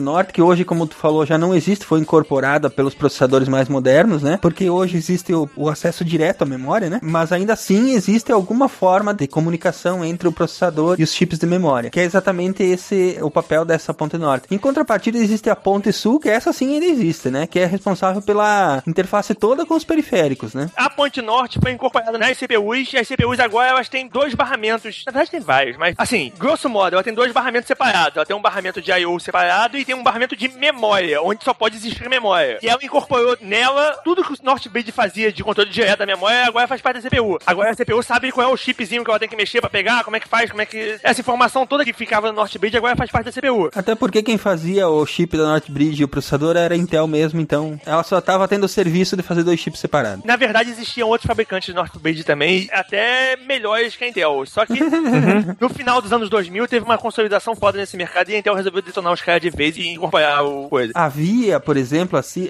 não existem mais, né? A Via ainda faz chip, só que a Via é uma licenciada X86, então a Via faz processador, né? Mas existiam outros fabricantes, tipo a Broadcom, que faz placa de rede. A Broadcom fazia Northbridge e Southbridge de servidor, eram fodas os bridge deles, só que a Intel matou eles. Eles saíram desse mercado porque a Intel acabou com eles. A própria AMD fazia também as duas coisas, só que a AMD também faz chip, né? Então a AMD não mudou nada. Hoje em dia as pessoas veem a AMD, veem a, a Intel, mas nos anos 90, principalmente, teve uma briga interessante nos X86 para poder determinar os padrões, para ver qual que ia fazer. Tinha a Cyrix ali no meio também. A Cyrix não existe até hoje, fazendo também chip embedded, se não me engano. A Cirrus, que foi comprada pela AMD, se não me engano, também fazia chip X86. Tinha bastante gente fazendo chip além da Intel. E eram padrões e todo mundo fazia. E diferente de hoje em dia, que tem a AMD fazendo o padrão AMD, não sei qual que é o nome deles hoje em dia. Você tem aí a Intel fazendo Z 3, 5 e 7. Naquela época todo mundo fazia o mesmo X86, entre aspas, né? Era a mesma arquitetura que todo mundo fazia. Tinha os seus adicionais de fabricante. É, tanto para isso que inventaram o MMX, aí a AMD tinha a versão dela do, do MMX. Mas MMX já foi Pentium, hein? Sim, já era Pentium. Quando virou a época do Pentium, rolaram vários processos contra a Intel por causa da parada. O motivo de ser Pentium, o pessoal fala, aparentemente, é porque, pela lei de patente americana, você não pode registrar um número como 486, então aquele número é irregistrável, já o Pentium, a marca Pentium é registrável. Então a Intel fez o Pentium, registrou o Pentium como Pentium, e aí a Intel pôde ir pra cima da galera que fazia as cópias. E eles fizeram vários acordos depois disso, de licenciamento cruzado. Então os caras ainda faziam chips compatíveis, mas aí começaram os diferenciais da brigada, MMX, os de 3D, a Six tinha o 3D Now, o 3D não sei o que, não, Six não, é AMD. A AMD, a AMD tinha 3D Now e a Intel tinha o MMX. Não, e a Cirrus não tinha nada, né? A Cirrus era uma empresa muito engraçada que os chips deles eram os piores possíveis. Sempre. A Cirrus tinha o- a instrução dar pau no Windows. Era tela azul o dia inteiro com o Cirrus. O Cirrus é o chip mais barato e a Cirrus não é uma empresa ruim, não, cara. O que ferrava eles é que as placas mães que vinham pra cá eram muito vagabundas. O chip da Cirrus é um chip barato. Por que ele é um chip barato? Ninguém investia muito dinheiro em ventilação e nada disso, porque você não vai fazer isso num chip barato. Você misturava isso com uma placa mãe vagabunda. Porra, não podia dar certo. Tudo que era máquina de terminal de, de caixa eletrônico era utilizando o chip Cirrusão, que era o mais barato possível e o mais podre possível. Essas máquinas tinham muitos problemas na época por causa disso. É sacanagem falar que o chip dos caras é uma merda que não é, mas coisa, é que como o chip era barato, tipo, um chip de 100 dólares, você não vai investir em 60 dólares de ventilação pra ele. Porra, você vai botar 60 dólares de ventilador no chip de 100? Não, não vai. Só que o chip precisava de 60 dólares de ventilação, sabe? O da Intel custava 200, mas o ventilador custava 10. Só que o ventilador custava 10 porque nesses 200 do chip já tinha se pensado todo no modo de ventilar ele que um ventilador de 10 resolvesse, sabe? Esse tipo de contas não eram feitas na época. Então a fama das paradas ficava e a gente aqui no Brasil sofria muito ainda extra porque a maior parte das máquinas foram pensadas pra funcionar em ambiente refrigerado numa temperatura que não é na gente aqui estilo Senegal, né? que não é o, o Rio 40 graus. Então, quando você traz essas máquinas para um ambiente não refrigerado, Rio 40 graus, ah, meu amigo, aí é a festa. É interessante porque essa corrida aí é, acabou deixando só a Intel e a AMD depois de um tempo, né? A Intel precisa da AMD e a AMD só existe porque a Intel precisa deles. Porque assim, se não existir a AMD, a Intel vai ser monopolista. Aí eles vão quebrar, né? O governo americano vai de pau em cima deles, que já foi algumas vezes. Hoje em dia eu acho que a chance disso acontecer é bem menor, porque o mundo tá um mundo meio esquisito. Mas ia dar problema pra Intel. Então a Intel prefere que a AMD exista. É mais ou menos o mesmo caso como foi a Apple antes do Steve Jobs voltar. A Apple só não fechou de vez porque a Microsoft botou dinheiro. Aí você fala, mas que a Microsoft fez isso? Porque a Microsoft precisava de uma Apple. Porque toda vez que o Departamento de Estado americano apontava pra Microsoft e falava, vocês são monopolistas. Não, não, não. Como eu sou monopolista? Havia Apple. Como assim? Compra um Mac. É, verdade. A Apple tá lá. Mas aconteceram umas coisas legais. Nessa corrida pela velocidade, né? Teve uma época que a concorrência era bem acirrada. De tipo assim, a Intel lançou o processador de 3 GHz, a AMD lançou de 13,100. Aí depois 3,200. Mas era assim, pau a pau, né? É porque foi uma época em que o pessoal correu pra um caminho onde aumentar a velocidade assim era muito fácil. Mas esse aumento de 3,100 para 300 é um aumento de velocidade que todos eles já sabiam que não é sustentável e que, na verdade, foi cada vez sendo menos aumento de velocidade. Você aumentou de 3 para 3,100 e aumentou pra caramba a velocidade. Era só um truque de publicidade, né? Chegou um- uma hora que isso foi um platô. Os caras não conseguiam mais fazer além disso. E aí lascou-se, porque aí os caras tiveram que voltar pra arquitetura anterior. Tanto que o Pentium 4 é uma arquitetura que morreu. A arquitetura depois do Pentium 4, ela não tem absolutamente nada a ver com o NetBurst, com o Pentium 4. Ela voltou pra arquitetura do chip anterior do Pentium 3 e aí seguiu do Pentium 3 pra um outro braço. Todo o Pentium 4 foi uma pedra que foi uma rua sem fim. Ela foi até lá e morreu na praia. o Pentium 5 não é um Pentium 4 mais, ele é um Pentium 3 mais 2. Foi indo, foi indo, foi indo aí que as duas empresas acabaram se transformando bastante e devem ter investido muito em pesquisa. A AMD, por exemplo, foi a que criou o padrão 64 bits de hoje, que é adotado pelo mercado, que tanto que o padrão se chama AMD 64, né? A Intel que inventou, junto com o HP, um chip chamado Mercedes, que é um chip de 64 bits, que depois virou o Itanium, que era pra ser o 64 bits da Intel. A ideia era foda. Eles pegaram e falaram, cara, a arquitetura x86 já foi, já deu. Só que é uma ideia foda se você for pensar com a cabeça de um cara técnico. Você botou o mercado no meio e cagou. É assim, cara, o x86 já deu, nós estamos há 30 anos usando essa arquitetura, já deu o que tinha que dar, sabe? Quando se pensou nessa parada, Vamos arriscar essa merda que não funciona mais, vamos fazer tudo de novo. Vamos criar do jeito certo. Essa porra foi feita pra ser uma marca de robista. Vamos criar do jeito certo. E eles criaram um jeito certo deles lá, que é o, o Itanium 64. Alguém nessa reunião falou pra eles, cara, vai dar merda, vamos fazer uma emulação de x86? E os caras falaram, tá, tudo bem, bota aí uma merda de emulação. Mas a emulação é aquela parada assim, tipo, pô, o diretor chato pediu essa emulação, bota aí a emulação dessa merda aí, mas ninguém... Fizeram tudo aos trancos e barrancos, né? Nas coxas. Fizeram emulação pra calar a boca do diretor chato. Se o mundo todo rodasse Linux, se fosse open source, se não tivesse guerra, a gente hoje em dia tá todo mundo usando o Itanium 64, fodaço, rápido pra caralho, isso aí todo mundo achando uma maravilha. Só que quando a Intel botou isso no mercado, o primeiro pensamento de todo mundo foi, oi, oi, mas eu vou ter que mudar todos os meus programas? Eu vou ter que recompilar tudo de novo e tirar os bugs? Veja bem, é, é... É, bem por aí, né? Aí todo mundo andou pra Microsoft, e aí Microsoft, você vai fazer o Windows pra isso? A Microsoft, é... Não. Eu vou lançar um, eu vou, eu vou, peraí, peraí. Lançar um, um beta. Aí todo mundo, pô, tem um beta do Windows. Pô, mas o beta do Windows roda os programas de x é tudo uma merda. Pô, o beta do Windows é. Aí Microsoft, é, galera, quer saber? A parada é a seguinte, foda-se, não vamos lançar mais o Windows pra essa porra, não. e aí todo mundo, pô, mas se não tem o Windows, eu vou rodar meu programa como? E aí, e aí esmerdalhou, né? Porque aí tinha o Windows, não tinha mais como. E aí, nesse meio tempo, a AMD olhou essa porra toda de longe e falou, porra, tive uma ideia foda. Vou pegar o X86 que a gente já tem, vou dar uma gaibada nele, vou fazer um chip que seja dual, ele seja X86 e seja novo ao mesmo tempo. Mas eu não vou fazer uma açãozinha vagaba, não. Eu vou pegar o meu chip de 32 bits fodão e vou atachar um 64 nele. Aqueles chips que davam pra fritar ovo em cima. Aí eles desenvolveram o padrão deles, o AMD 64, e simplesmente o chip eram dois chips. Um de 32 e um de 64 no mesmo invólucro. Era um monstrinho, cara. Era um monstrinho. Quando a Microsoft foi fazer o Windows, o Itanium, a Microsoft olhou e falou, caralho, eu vou ter que reprogramar essa merda toda, essa porra vai dar um trabalho do caralho. Quando eles viram a parada da AMD, eles falaram, opa, essa dá uma gaibadinha aqui também, dá, peraí. E aí, é rapidinho de fazer, fizeram logo um, um pro AMD 64. E todo mundo olhou e falou, pô, calma aí, mas como o AMD 64 é rápido de 2 bits, bits, eu posso rodar 32 bits, eu posso rodar em 64. Os dois funcionam ao mesmo tempo. Sim, essa foi a magia. Isso pra mim é muito prático, eu posso ir mudando aos poucos, eu não preciso mudar tudo ao mesmo tempo. E aí pronto, o MD64 é tão merda quanto é o, o X32. É um pouco menos merda que a gente consegue algumas coisas, mas ele tem a vantagem que o 8 não tinha. Ele roda 32 bits rápido e você pode rodar os dois coisas ao mesmo tempo. E adivinha o que aconteceu? A Intel teve que engolir o Mercedes sem sal. O Itanium só não morreu de vez porque eles têm um acordo com a HP que o Itanium tem que existir. Então, a HP é o único usuário que usa o Itanium. E usa só pra sistemas de mainframe? Assim, a grosso modo da HP não usa no mainframe da HP. É porque, assim, o pessoal de fora chama todas essas máquinas de mainframe. O mainframe da HP mesmo é uma máquina bizarríssima chamada Tandem, que eles compraram da Tandem. É o non-stop, que é uma porra que não tem nada a ver com nada. é um sistema tão maneiro que o cara já entrou na sala e encheu e de tiro. Não tô de sacanagem, o cara tirou, né? De como foi e foi funcionando. É sistema, como é que eles chamam pra missão crítica, né? É, o sistema de missão crítica. Foi inventado por uma empresa chamada Tandem, com o nome de Tandem Non-Stop. A HP comprou eles e falou HP Non-Stop. Não mudou absolutamente nada. Só pegou o negócio e deixou funcionando. Esse é o mainframe da HP. É o HP Non-Stop, que é uma parada alienígena. O que a HP usa, o Itanium, é o OpenVMS, que é o VMS original da Digital, que eles exportaram pro Itanium. E a única coisa que ainda usa o Itanium hoje em dia é um sistema sensacional, mas o Itanium olhos da cara, a HP é uma empresa de gente maluca também, é outra que... Essa sim também só não quebrou porque era outra IBM, né? A HP consegue ser pior que a IBM, porque a HP, quando ele entrou aquela Carly Fiorina, Ah, tá, a candidata. ela entrou na HP e falou: quais são as duas áreas da HP que enchem o rabo de dinheiro aqui? Ah, é a área de calculadoras e a área de instrumentação científica. Vamos vender essa porra. Foi que a fez. Nós somos uma párea de impressoras. A Carly, a impressora dá um bilhão, a instrumentação dá 12. Mas a gente vai vender pra instrumentação, vamos chamar ela de Vulcan, a gente vende, vai ser uma beleza. Cara, sério, assim, não dá pra entender. Você olha e fala, cara, essa mulher é mongol. Completamente. Ela quase quebrou a HP. Ela quase destruiu a HP. Não, ela fundou a empresa. Por ter destruído a HP, ela saiu com 40 e poucos bilhões de Golden Parachute. Eu adoro o mundo capitalista hoje. E agora se lançou como pré-candidata a presidente dos Estados Unidos pelos republicanos. Agora ela vai tentar quebrar uma coisa maior.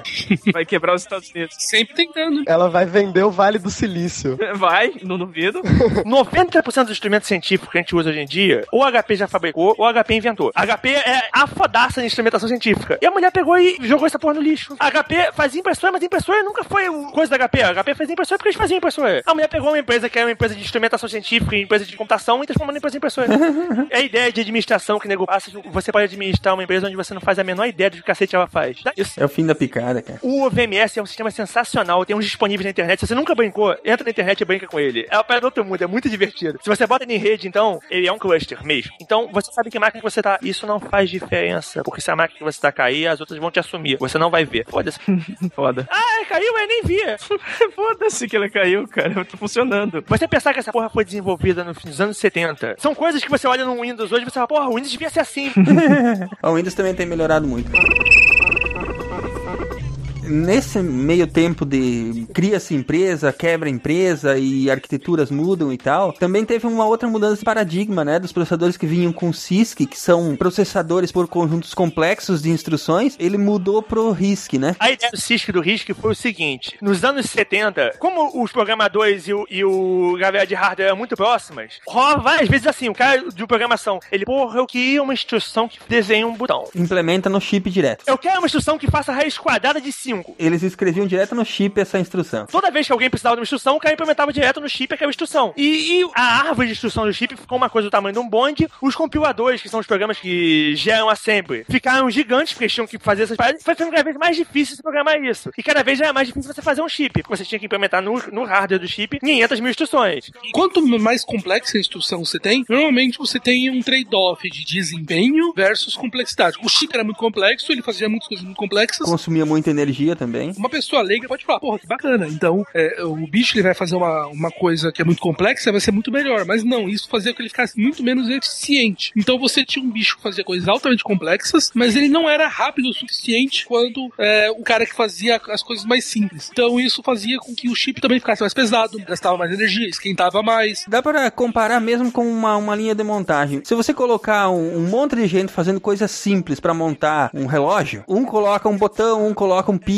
e cada um faz uma, uma coisa mais simples, vai ser mais rápido do que se você colocar um único cara pra montar o relógio todo. Tem um trade-off também que é o seguinte: quanto mais complexo é você fazer alguma coisa, mais parte dentro do chip você precisava fazer aquilo. Só que o tamanho do chip é um tamanho finito. Então, assim, na mesma área que eu boto um fazedor de raiz quadrada de 5, eu boto 10 somadores de 1 e eu boto mil divisores, sei lá. Então você podia escolher entre fazer raiz quadrada de 5 ou 10 partes que podem somar um muito mais rápido do que você tinha antes no chip. Você podia ter um chip que tinha só 3 partes, 3 somadores ou ter mil somadores. Ou ter um chip que tinha 3 somadores e um raiz quadrada de 5. E então esses trade-offs todos tinham que ser pensados pros caras como é que eles iam fazer. É, E quantas vezes você usa o raiz quadrada de 5 e quantas vezes você usa o somar um? Instruções menos complexas, né? Usando a mesma analogia do Blue Hand, é bem fácil de perceber, ó. Ou você tinha a instrução que faça a raiz quadrada de 5, ou você trocava ela por um monte de instruções mais simples, que você usava elas em sequência para fazer a raiz quadrada de 5, mas que no final eram muito mais rápidas, que consumiam menos energia e, e ocupavam menos espaço. Essa ideia foi uma ideia que rolou na academia e um cara da IBM implementou num laboratório da IBM num chip que ele chamou de RISC. Que significa exatamente Reduced Instruction Set Computing, ou computação por conjunto reduzido de instruções. Que ele falou assim, ó, o meu chip só vai ter essas 10 instruções aqui, que eu nem lembro se eram 10, mas é um número pequeno assim. Com essas instruções eu consigo fazer tudo que se precisa fazer num chip. Só que,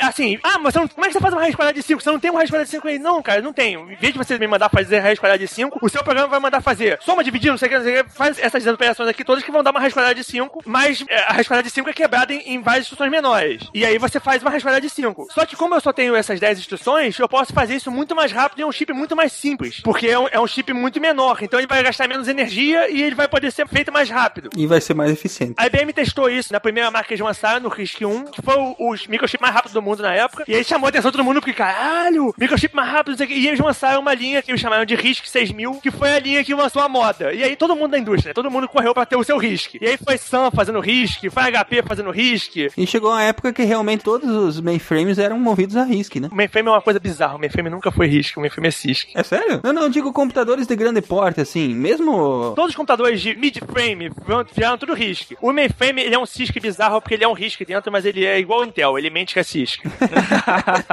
não, eu, eu, sei, eu já li sobre isso e é, é, bem complexo mesmo. A IBM fez a mesma coisa que a Intel fez. A Intel começou a ver essa pedra de RISC e falou, pô, essa porra é maneira. Mas eu não posso mudar o X86, o X86 tá, tá marcado na pedra. Não mexa na porra do espaço do usuário. não mexa com quem tá quieto. Aí alguém da Intel falou, pô, cara, mas o que a gente fala pra fora não precisa ser o que a gente faz dentro, a gente pode mentir. E aí o, alguém vai falar, porra, tá aí, boa ideia. A Intel começou a fazer internamente o chip deles é um RISC, mas o que ele finge pra fora é que ele é um CISC. Lembrando daqueles níveis que a gente tava falando antes lá, né, Brunhead? No nível da instrução, da microinstrução, do microprograma, ele pode dizer pro sistema operacional, pros periféricos, que ele é qualquer coisa. Um microprograma diz pro sistema operacional, ó, oh, eu tenho raiz de 5 aqui, pode me pedir que eu faço, pode pedir, manda o raiz de 5 aí que eu faço. Quando ele recebe um raiz de 5, internamente ele fala aí, ó, o somador, ou não sei o que, o divisor, né? se vira aí você, você vai fazer isso, você vai fazer isso, você vai fazer isso, e me dá o resultado aí. Quando o resultado vem, a gente pega, ó, eu rodei o meu raiz de 5 aí, tá aqui, ó, aqui, o raiz de 5 rodou. E o programa fora, acho que quem fez isso foi um, uma unidade de raiz de 5, mas não foi, foram várias unidades menores que fizeram. Os engenheiros aí, eles devem ter criado cada coisa, meu amigo. Porque os chips de hoje, eles realmente não tem mais nada de CISC. Não, não tem nada. Interno, ele é só RISC. E pra fora, ele continua sendo compatível com 8080, entendeu? Ele mente absurdamente porque ele, ele diz que ele é uma parada que não tem absolutamente nada a ver com isso, né? Enquanto internamente ele continua lindo e forte e formoso lá daquele jeito RISC de ser, né? E a IBM fez isso no mainframe. O, o mainframe hoje em dia, ele roda o mesmo chip que roda os Power. Ele roda o Power 7. A microinstrução do Power 7 dele que ele roda já não é a microinstrução que o Power normal roda, ele já roda uma instrução diferente dentro. E ele carrega um microcódigo. O microcódigo é uma parada que fica entre o sistema operacional e o processador. E esse microcódigo adiciona outras instruções que não existem no microcódigo de dentro do chip. Essas duas coisas aparecem por sistema operacional como se ele fosse um, um Cisco original, como se ele fosse um 390. É muita coisa, né? É muita maluquice. Você tem ideia, o microcódigo, eu não vi das máquinas Z, mas das máquinas 390 antigas, o microcódigo tem 200 MB. Então, porra. Puta que pariu. Caramba. Mas agora falando nisso tudo, daí eu, eu posso falar um pouco mais sobre a pergunta do início. Como é que vai ser o computador daqui a 100 anos? Uma coisa que a gente falou, e isso acho meio que deixou implícito no meio da conversa, é que a gente está chegando em alguns limites da computação eletrônica. Quer dizer, os controladores, sim, não, ligado, desligado, são coisinhas eletrônicas. Passa elétron, liga e desliga. A gente está chegando já aí. Você pode ver que os chips não aumentam de velocidade por questões físicas da matéria. É, a gente tá chegando no limite da lei de Moore também, né? E porque o silício não suporta a redução dos nanômetros por causa de questões térmicas, né? Questões físicas, né, cara? A gente tá no limite físico já da coisa. Sim, a gente tá no limite físico. A gente já tá estudando substituir o silício por carbono. No caso, carbono não, é. Vai começar a substituir por acento de galho, que é o do Q3. O Q3 foi feito com acento de galho, que permite que você faça velocidade maior, só que a parada é um inferno de trabalhar sem contar que é arsênico, né? Arsênico, é A parada é ridiculamente venenosa. Grafeno, grafeno, lembrei. Estamos estudando fazer processadores de grafeno, que superaria o limite térmico do superaquecimento e não precisaria nem ser Mas a gente já tá num limite muito físico aí do negócio tá funcionando. Talvez o sumário do Hand lembre. É, lá pros anos 2000, teve uma parada do aumento de velocidade dos computadores. Foi na hora que o nego teve que abandonar a ideia do NetBurst, a ideia do Pentium 4 e voltar pra Pentium 3. Que foi a virada perto de 1 GHz ali. Que também foi que a gente tava no limite que, basicamente, pra controlar o chip, pra controlar a velocidade do chip, existe uma vibração de um cristal que vai controlar os momentos dos sinais. E a gente tava num problema ali, físico na época mesmo, que a gente não conseguia fazer um cristal pudesse aguentar esse nível de vibração pra poder fazer a medida. Então, a gente já começa a chegar nos problemas físicos da matéria mesmo. Então, eu acho, isso cada vez mais, vai se aproximar em fazer uma computação não eletrônica, mas sim fotônica. Daí sim a gente tá num outro nível de escala que permite uma redução muito maior, velocidades muito maiores e um controle muito mais preciso. Daí sim a gente vai poder atingir velocidades de processamento que a gente nem imagina hoje em dia. Isso eu posso voltar e falar, sim, daqui a 100 anos, nossa computação não vai ser eletrônica. Isso eu tenho certeza. Vai ter um processador fotônico. A gente podia pegar esse processador fotônico aí e colocar no Blue Hand PC. o Blue Hand PC vai dar pra acessar o é, xvideos.com? Você bloqueou o X-Video já é. Se a gente não fizer direito, a gente vai ter que colocar o botão turbo, né? Pra poder conseguir ver o negócio. Cara, ele rodando o programa de contingência do fim do mundo já cumpriu o seu propósito. Mano, daqui a 100 anos o X-Video vai ser holográfico, tá ligado? Cara, eu acho que computação quântica, falando sério, a gente já vai ter andado um pouquinho além. Não, agora vocês estão tirando sarro. Foi anunciado essa semana. Quando é que vai ser lançado o Oculus Rift finalmente? Ano que vem. Já vai começar a porra do 3D já. Quão longe você acha que isso pode acontecer, bicho? Você sabe que já tem, né? A primeira utilização vai ser pra isso. É, tem uma parada que chama Vida Real também, que é bem legal, bem parecida aí, é nessa mesma pegada. O negócio de vida real ainda não leva nada. Muito bom. Achei o gráfico desse vida real uma merda. Não, o problema da vida real nunca foi o gráfico, viu, Bruno? Foi a jogabilidade. É, a jogabilidade vida real.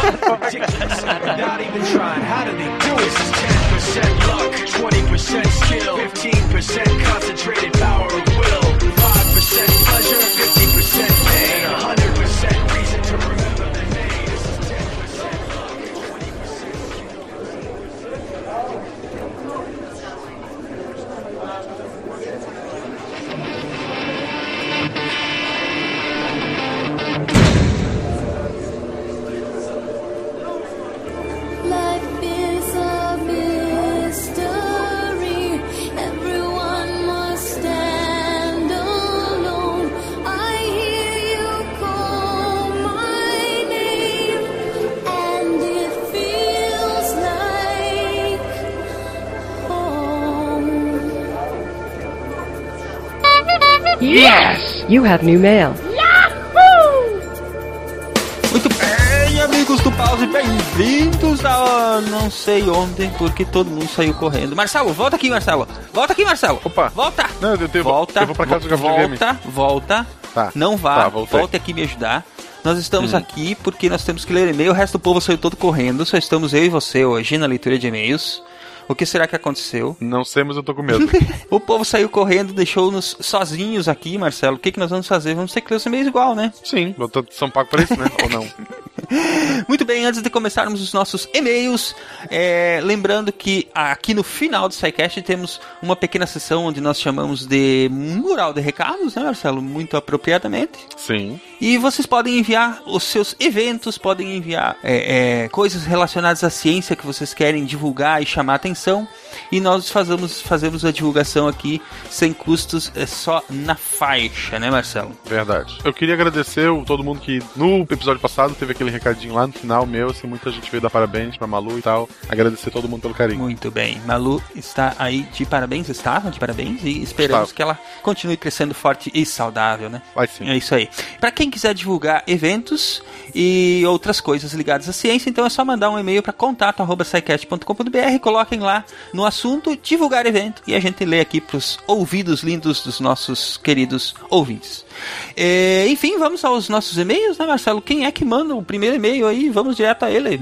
O primeiro e-mail é do Lucas Maia. Ele é professor barra graduando em bacharel e licenciatura em biologia na Universidade de São Paulo. 23 anos, São Paulo. Muito bem. O que, que ele nos diz aí? Ele diz: Olá, membros do SciCast. Escrevo para lhes elogiar e informar o quão gratificante foi conhecer vosso nobre podcast. Todo cheio de pompa. Eita. Sou graduando em ciências biológicas e considero a internet um grande difusor de conhecimento. E pornografia, né? Primeiro, né? mais- Primeiro, é, regra número um, né? Isso. Ao longo dos semestres na USP, fui ficando de saco cheio do formato padrão das aulas.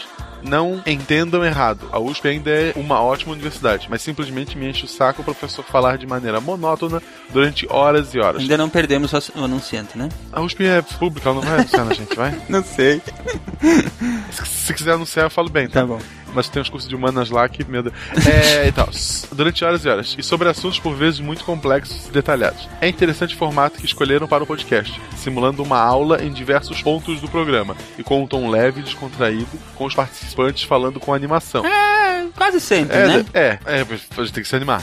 Se anima aí, Marcelo. Como é que é o Marcelo animadinho? Como é que seria? Seria muito mais interessante se minha graduação fosse dessa maneira. Estou quase no final do curso e percebo como muitos professores conseguem estragar a possível fascinação por assuntos muitas vezes relevantes e atraentes. Muito bem. Agora, como é que seria o Marcelo desanimadinho? O podcast é um ótimo formato, melhor do que textos onde grandes quantidades de informação exigem um esforço de leitura altíssimo. Sabe quem é que tá aparecendo? O professor Chatoff.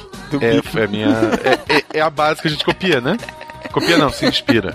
Uma pessoa sem nenhum conhecimento científico pode ouvir o podcast no ônibus, dar uma risada ou outra e aprender assuntos muito interessantes. Fica aqui meus parabéns. Ah, se virem o Átila por aí, a gente sempre vê ele por aí, é, fale pra ele é, me aceitar na matéria dele semestre que vem, pois caso contrário me graduarei e ele perderá a chance de conhecer a minha pessoa. Ah, tá. Ele deve estar animadíssimo, cara. É. Porra, deve ser uma aula extremamente concorrida, né, do, do Átila. O pior é que eu mandei o teu e-mail, Lucas, pro Atila, e ele me respondeu de uma forma um pouco, por assim dizer, bem humorada. Ele falou que o senhor já perdeu a aula dele no semestre passado. Olha só. Portanto, é o senhor é que deve se matricular na aula dele este semestre. Boa sorte aí. Boa sorte aí. Leia o PS aí dele, Marcelo. PS, eu sou de biológicas, mas os episódios de psicologia e história são os melhores. História tem eu, Desculpa, né? Fazer né, cara? Vou fazer o quê? Todos os episódios tem eu. Ah, é verdade, fazer teu host. Muito bem. Os de psicologia acho que foram aquela, aquela parte que nós abordamos drogas e psicopatias e tal, né? Lá uns 30 ou 40 programas atrás. Mas ficaram bem bacanas os episódios. Daí a gente começou a descobrir que tinha alguns problemas nós mesmos, a gente Isso. parou. Fundo. Quando chegou nos nossos problemas, que a gente descobriu que ia ter que se tratar, a gente parou. É verdade. Muito bom. Enfim, Lucas, muito obrigado pelo e-mail. A gente tenta fazer a nossa parte, despertar o interesse, despertar a curiosidade, né? É sempre bom lembrar que podcast, ele, ele não é um substituto nunca para as aulas, ele não é um substituto para educação formal. Ele é só a nossa, o nosso jeito, o SciCast é o nosso jeito de fazer duas coisas. Tentar contribuir com um pouquinho para aquele aquela imensidão de conhecimento que você tem que ter contato, né? E tentar manter o interesse e despertar a curiosidade pela divulgação científica, pelos assuntos ligados à ciência e pelos valores da ciência, né? Que a gente fala tanto aí. ah, através do SciCast, né? A gente aqui é editado, sabe? Tem- o, o, Sil- o Silmar sem, sem edição, ele é insuportável. É, não é tem noção aí. como é Eu, que eu realmente eu fico muito mais inteligente e muito mais engraçado depois de de editar. É, eu, cara, eu falo muita coisa errada e daí as pessoas me corrigem, daí eu falo certo. Aí na edição fica só eu falando certo. É, isso não é uma piada. Imprescindível, né? É bom, bom saber que as pessoas ficam mais inteligentes depois de editadas. Exato. Então, não comparar com uma sala de aula onde o professor tem que lá se virar nos 30, às vezes dá um monte de aula e não tem tempo pra se preparar ali como deveria e tal. Então, é, uma coisa não substitui É a isso outra. aí. Muito bem. E lembrando que o nosso apreço sempre aos professores, né? E aos bons professores e aos bons alunos que sempre devem complementar um ao outro, né? É, é esse que é o, essa que é a, a, a base da brincadeira. Bom, vamos lá. É, o próximo e-mail eu, vou- eu vou ler, porque afinal de contas estamos aqui sozinhos, né? Isso é, isso é nepotismo. É, mas olha só de quem veio esse e-mail. Jânio Garcia, conhece? Eu já ouvi Eu falar. também já ouvi falar. Ilustrador, 28 anos de Sumaré. Saudações, Sidecasters. Gostaria de... Eu posso, Ah. eu posso contar uma coisa? Diga. Semana passada, este filho da mãe veio no, no WhatsApp perguntando: Marcelo, tem muito pelo? Deu assim, caralho, velho, o que você tá falando? Não, não, é porque eu precisava de referência e tal. Eu disse assim, o que, que tu vai aprontar, cara? E foi aquela tirinha da semana passada. Ele tá desenhando o, quadrinho da segunda-feira passada, né? Ele, ele queria meu nude. tu mandou o nude pra ele? Claro. Mas ele não aproveitou tudo, ele botou uma, uma toalhinha. Ai, Jesus Cristo. O Jânio Garcia, esse maldito, é o nosso querido ilustrador que faz o SciTunes. Pra quem não sabe, o SciTunes vai ao ar toda segunda-feira pela manhã. E é uma tirinha em que eu faço o roteiro, o Jânio faz é, a arte, né? E Ah, a culpa é tua? tenta- É, sim, é minha. E a gente tenta fazer graça lá com a turma do SciCast, né? Com todos os SciCasters, eh, digamos assim, retratados de uma forma que seria... É uma liberdade poética, mas seria a gente adolescente, né? Indo pra escola e, e, e tendo as nossas relações de amizade naquela época. Apesar de provavelmente nenhum de nós se conhecer naquela época, mas tudo bem. Serem de idades diferentes, né? Exatamente. Mas é isso aí. Enfim, o, o Jânio tá falando o seguinte aqui, ó. Gostaria de parabenizar vocês pelo cast de HG Wells. O programa ficou muito bonito e com excelentes apontamentos por parte dos convidados e o complemento competente de toda a equipe. Obrigado, Jânio. O, o Jânio é interessante, né? Porque ele, ele faz parte da equipe do Sequest, da família do Sequest, e, e mesmo assim ele é um ouvinte fanático, né? Sim. Muito bem. A edição está primorosa, como sempre, puxa saco, e já é a marca de vocês. E pude notar todo o capricho nos detalhes de transição, efeitos de trilha sonora. Eu adoro fazer aquelas edições, cara, com, com as leituras dramatizadas, sabe? É, acho que é a parte que eu mais gosto de fazer nesses especiais de literatura. Confesso nem ter notado que o áudio de um dos convidados está ruim por causa da má conexão com a internet. Você devia ter ouvido antes da edição, cara. É, não, mas eu também, assim, eu acho que devia ter cortado e ter pedido desculpa porque não dá pra perceber. É mesmo? É, Caramba. não, eu não percebi. É, porque eu acho que o ouvido do, do editor, ele, ele ajuda, né, na hora de, de ser crítico com essa parte, mas enfim. Ou atrapalha? enfim, né, que bom que o pessoal gostou e que o, resultado ficou bacana. A pauta foi muito bem feita e despertou em mim uma vontade enorme de ler todas as obras do Sr. Wells. Faz muito bem, aliás, está em débito. Acho que todas as curiosidades apresentadas deram uma estrutura bem firme para entender seus livros em minhas futuras leituras. Ou seja, o objetivo de apresentar esse escritor a mais um leitor foi bem sucedido. Que bom, né? Que bom. Esse era o objetivo de que as pessoas ficassem curiosas, né? Demos poucos spoilers dos livros, apenas fizemos um, um brevíssimo sinopse de cada livro enquanto a gente ia falando deles, né? Alguns a gente contou o final. é, não vai nessa empolgação, ah, eu vou só ouvir então um trechinho. Não, É, não. tem final de algum. E, enfim, é, ele diz aqui também que só tem uma reclamação, que a capa da vitrine ela ficou meio ruim, porque... Mas ele gostou do estilo do, do artista e acha que um dia ele chega lá. O artista quem foi, Silmar? o artista foi ele mesmo, esse maldito. É. Ele manda um PS, um grande abraço para o atleta Werther. E agradeço ao- a- o elogio pela voz do locutor da M. Pronto, gente. Agora já lemos os, os e-mails do tanto do Werther quanto do, do Jane. Os dois já trocaram recadinhos. Agora nós podemos voltar a ler os e-mails dos ouvintes mesmo? Que bonito isso, né? Outra coisa que eu queria que os ouvintes dessem feedback. O texto introdutório, em vez de ser um texto, ele foi um rádio dramatizado, né? É. Isso deve aparecer em alguns outros programas. A gente deve tentar fazer mais disso, né? É, se o pessoal gosta, se não, é. com referências, com outras é, coisas, né? E, e, e pra gente brincar e, enfim, sempre a nossa máxima que continua valendo e, e cada vez Uhum. deve ser ser mais presente, que afinal a ciência tem que ser divertida, né? Exato. Então é por isso que a gente gosta de fazer piada, que nem sempre são bem sucedidas, mas essas dramatizações, essas brincadeiras, essas, esse emaranhado de referências a gente deve, deve continuar trazendo por bastante tempo, né? Muito bem. Marcelo, é, leia então, por gentileza, o terceiro e-mail e leia com calma, porque eu não quero chorar. Então vamos lá. O e-mail então é da Emanuele Fiorio. É isso? Fi- Fior- Fiorio. Fiorio. Deve ser Fiorio. Italiano, Emanuele Fiorio. Com a mãozinha, Fiorio. É isso? 19 anos, Espírito Santo. Essa foi uma daquelas piadas que não funcionaram, tá? Mas... Mas eu fiz a mãozinha.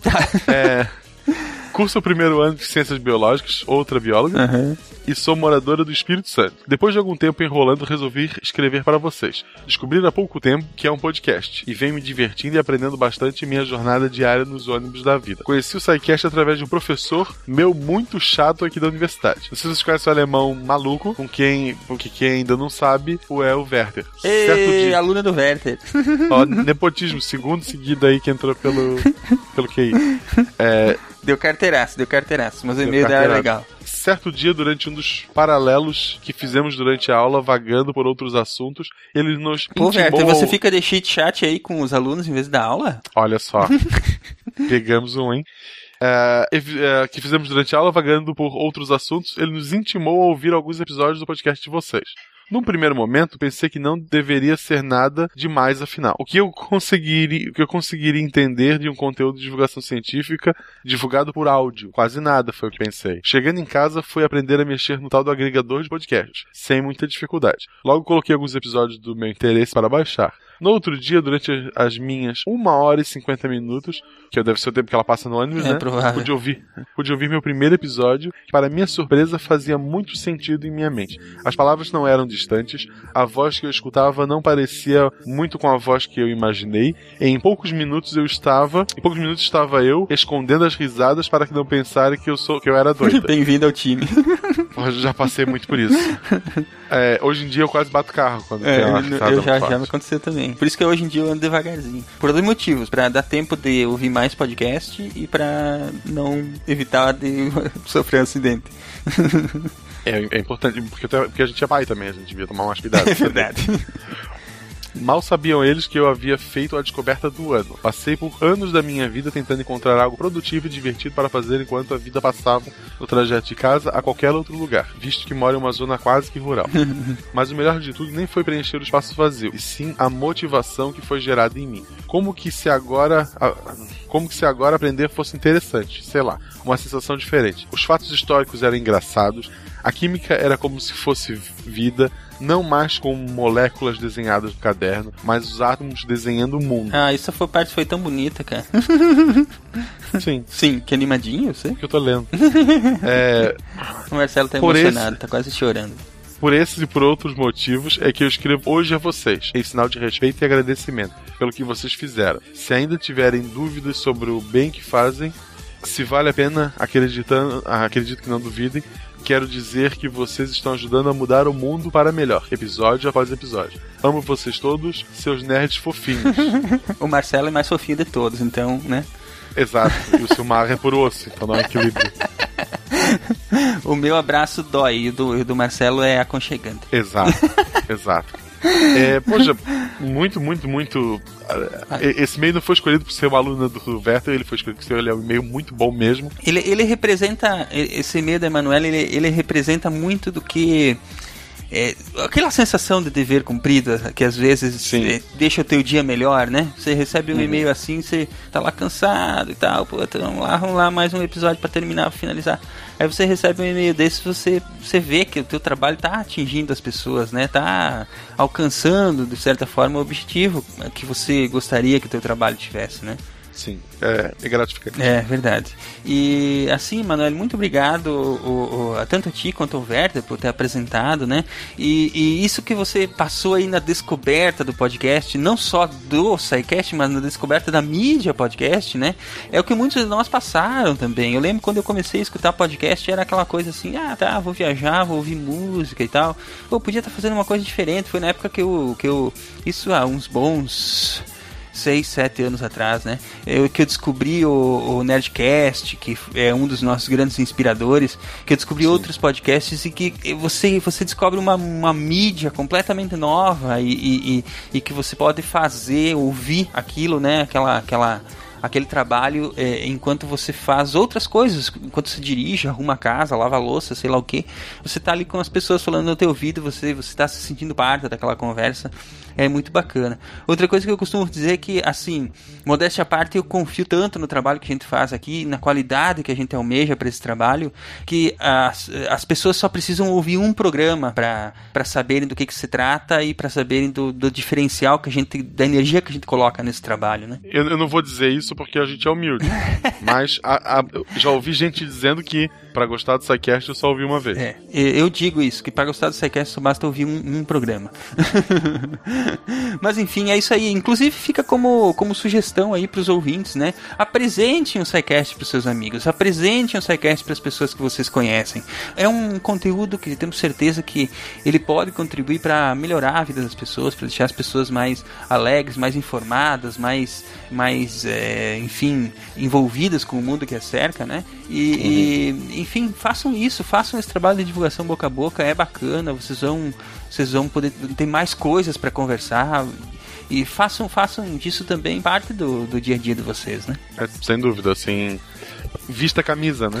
É isso aí. E, e lembrando que o- o- os nossos ouvintes são o maior patrimônio que nós temos. Né? Hoje o SciCast só está no ar graças a todas essas pessoas que nos acompanham é, semanalmente aí. Mas é isso aí, vamos deixar de melação, né, Marcelo? Vamos, vamos lá que temos trabalho a fazer e semana que vem sai outro episódio, né? Sim, semana que vem tem outro episódio. Então é isso Toda aí. semana tem outro episódio. toda semana tem episódio novo. A não ser pra quem tá fazendo maratona, né? Que aí tem vários episódios novos toda semana. É. Esse ano, tem- esse ano tem férias em janeiro, a gente vai parar de gravar, não? É, tem férias de janeiro, sempre tem. Mas sempre tem SciCast de um jeito diferente, né? Tá, sem descanso então. Bora lá, então é isso aí, Marcelo. Manda um abraço pro povo. Abraço, povo. E é isso aí, até semana que vem. Um abração, gente. Boa semana a todos. Até semana que vem. Falou!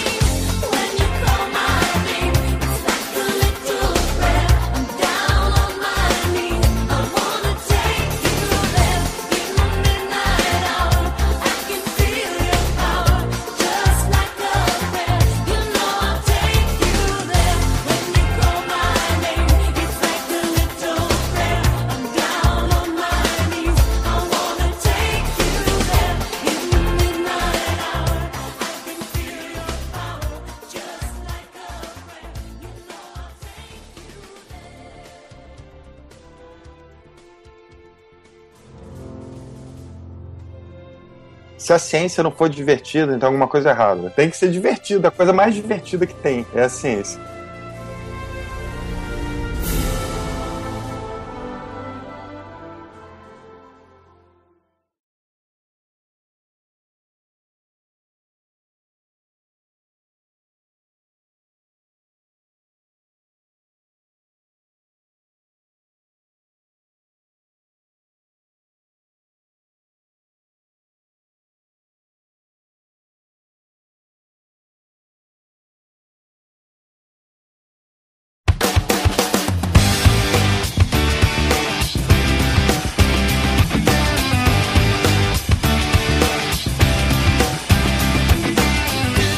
A gente descendo mais um nível, pro nível 3, a gente já tá falando do sistema operacional, né? Uhum. E aí, Caio? Qual Caio?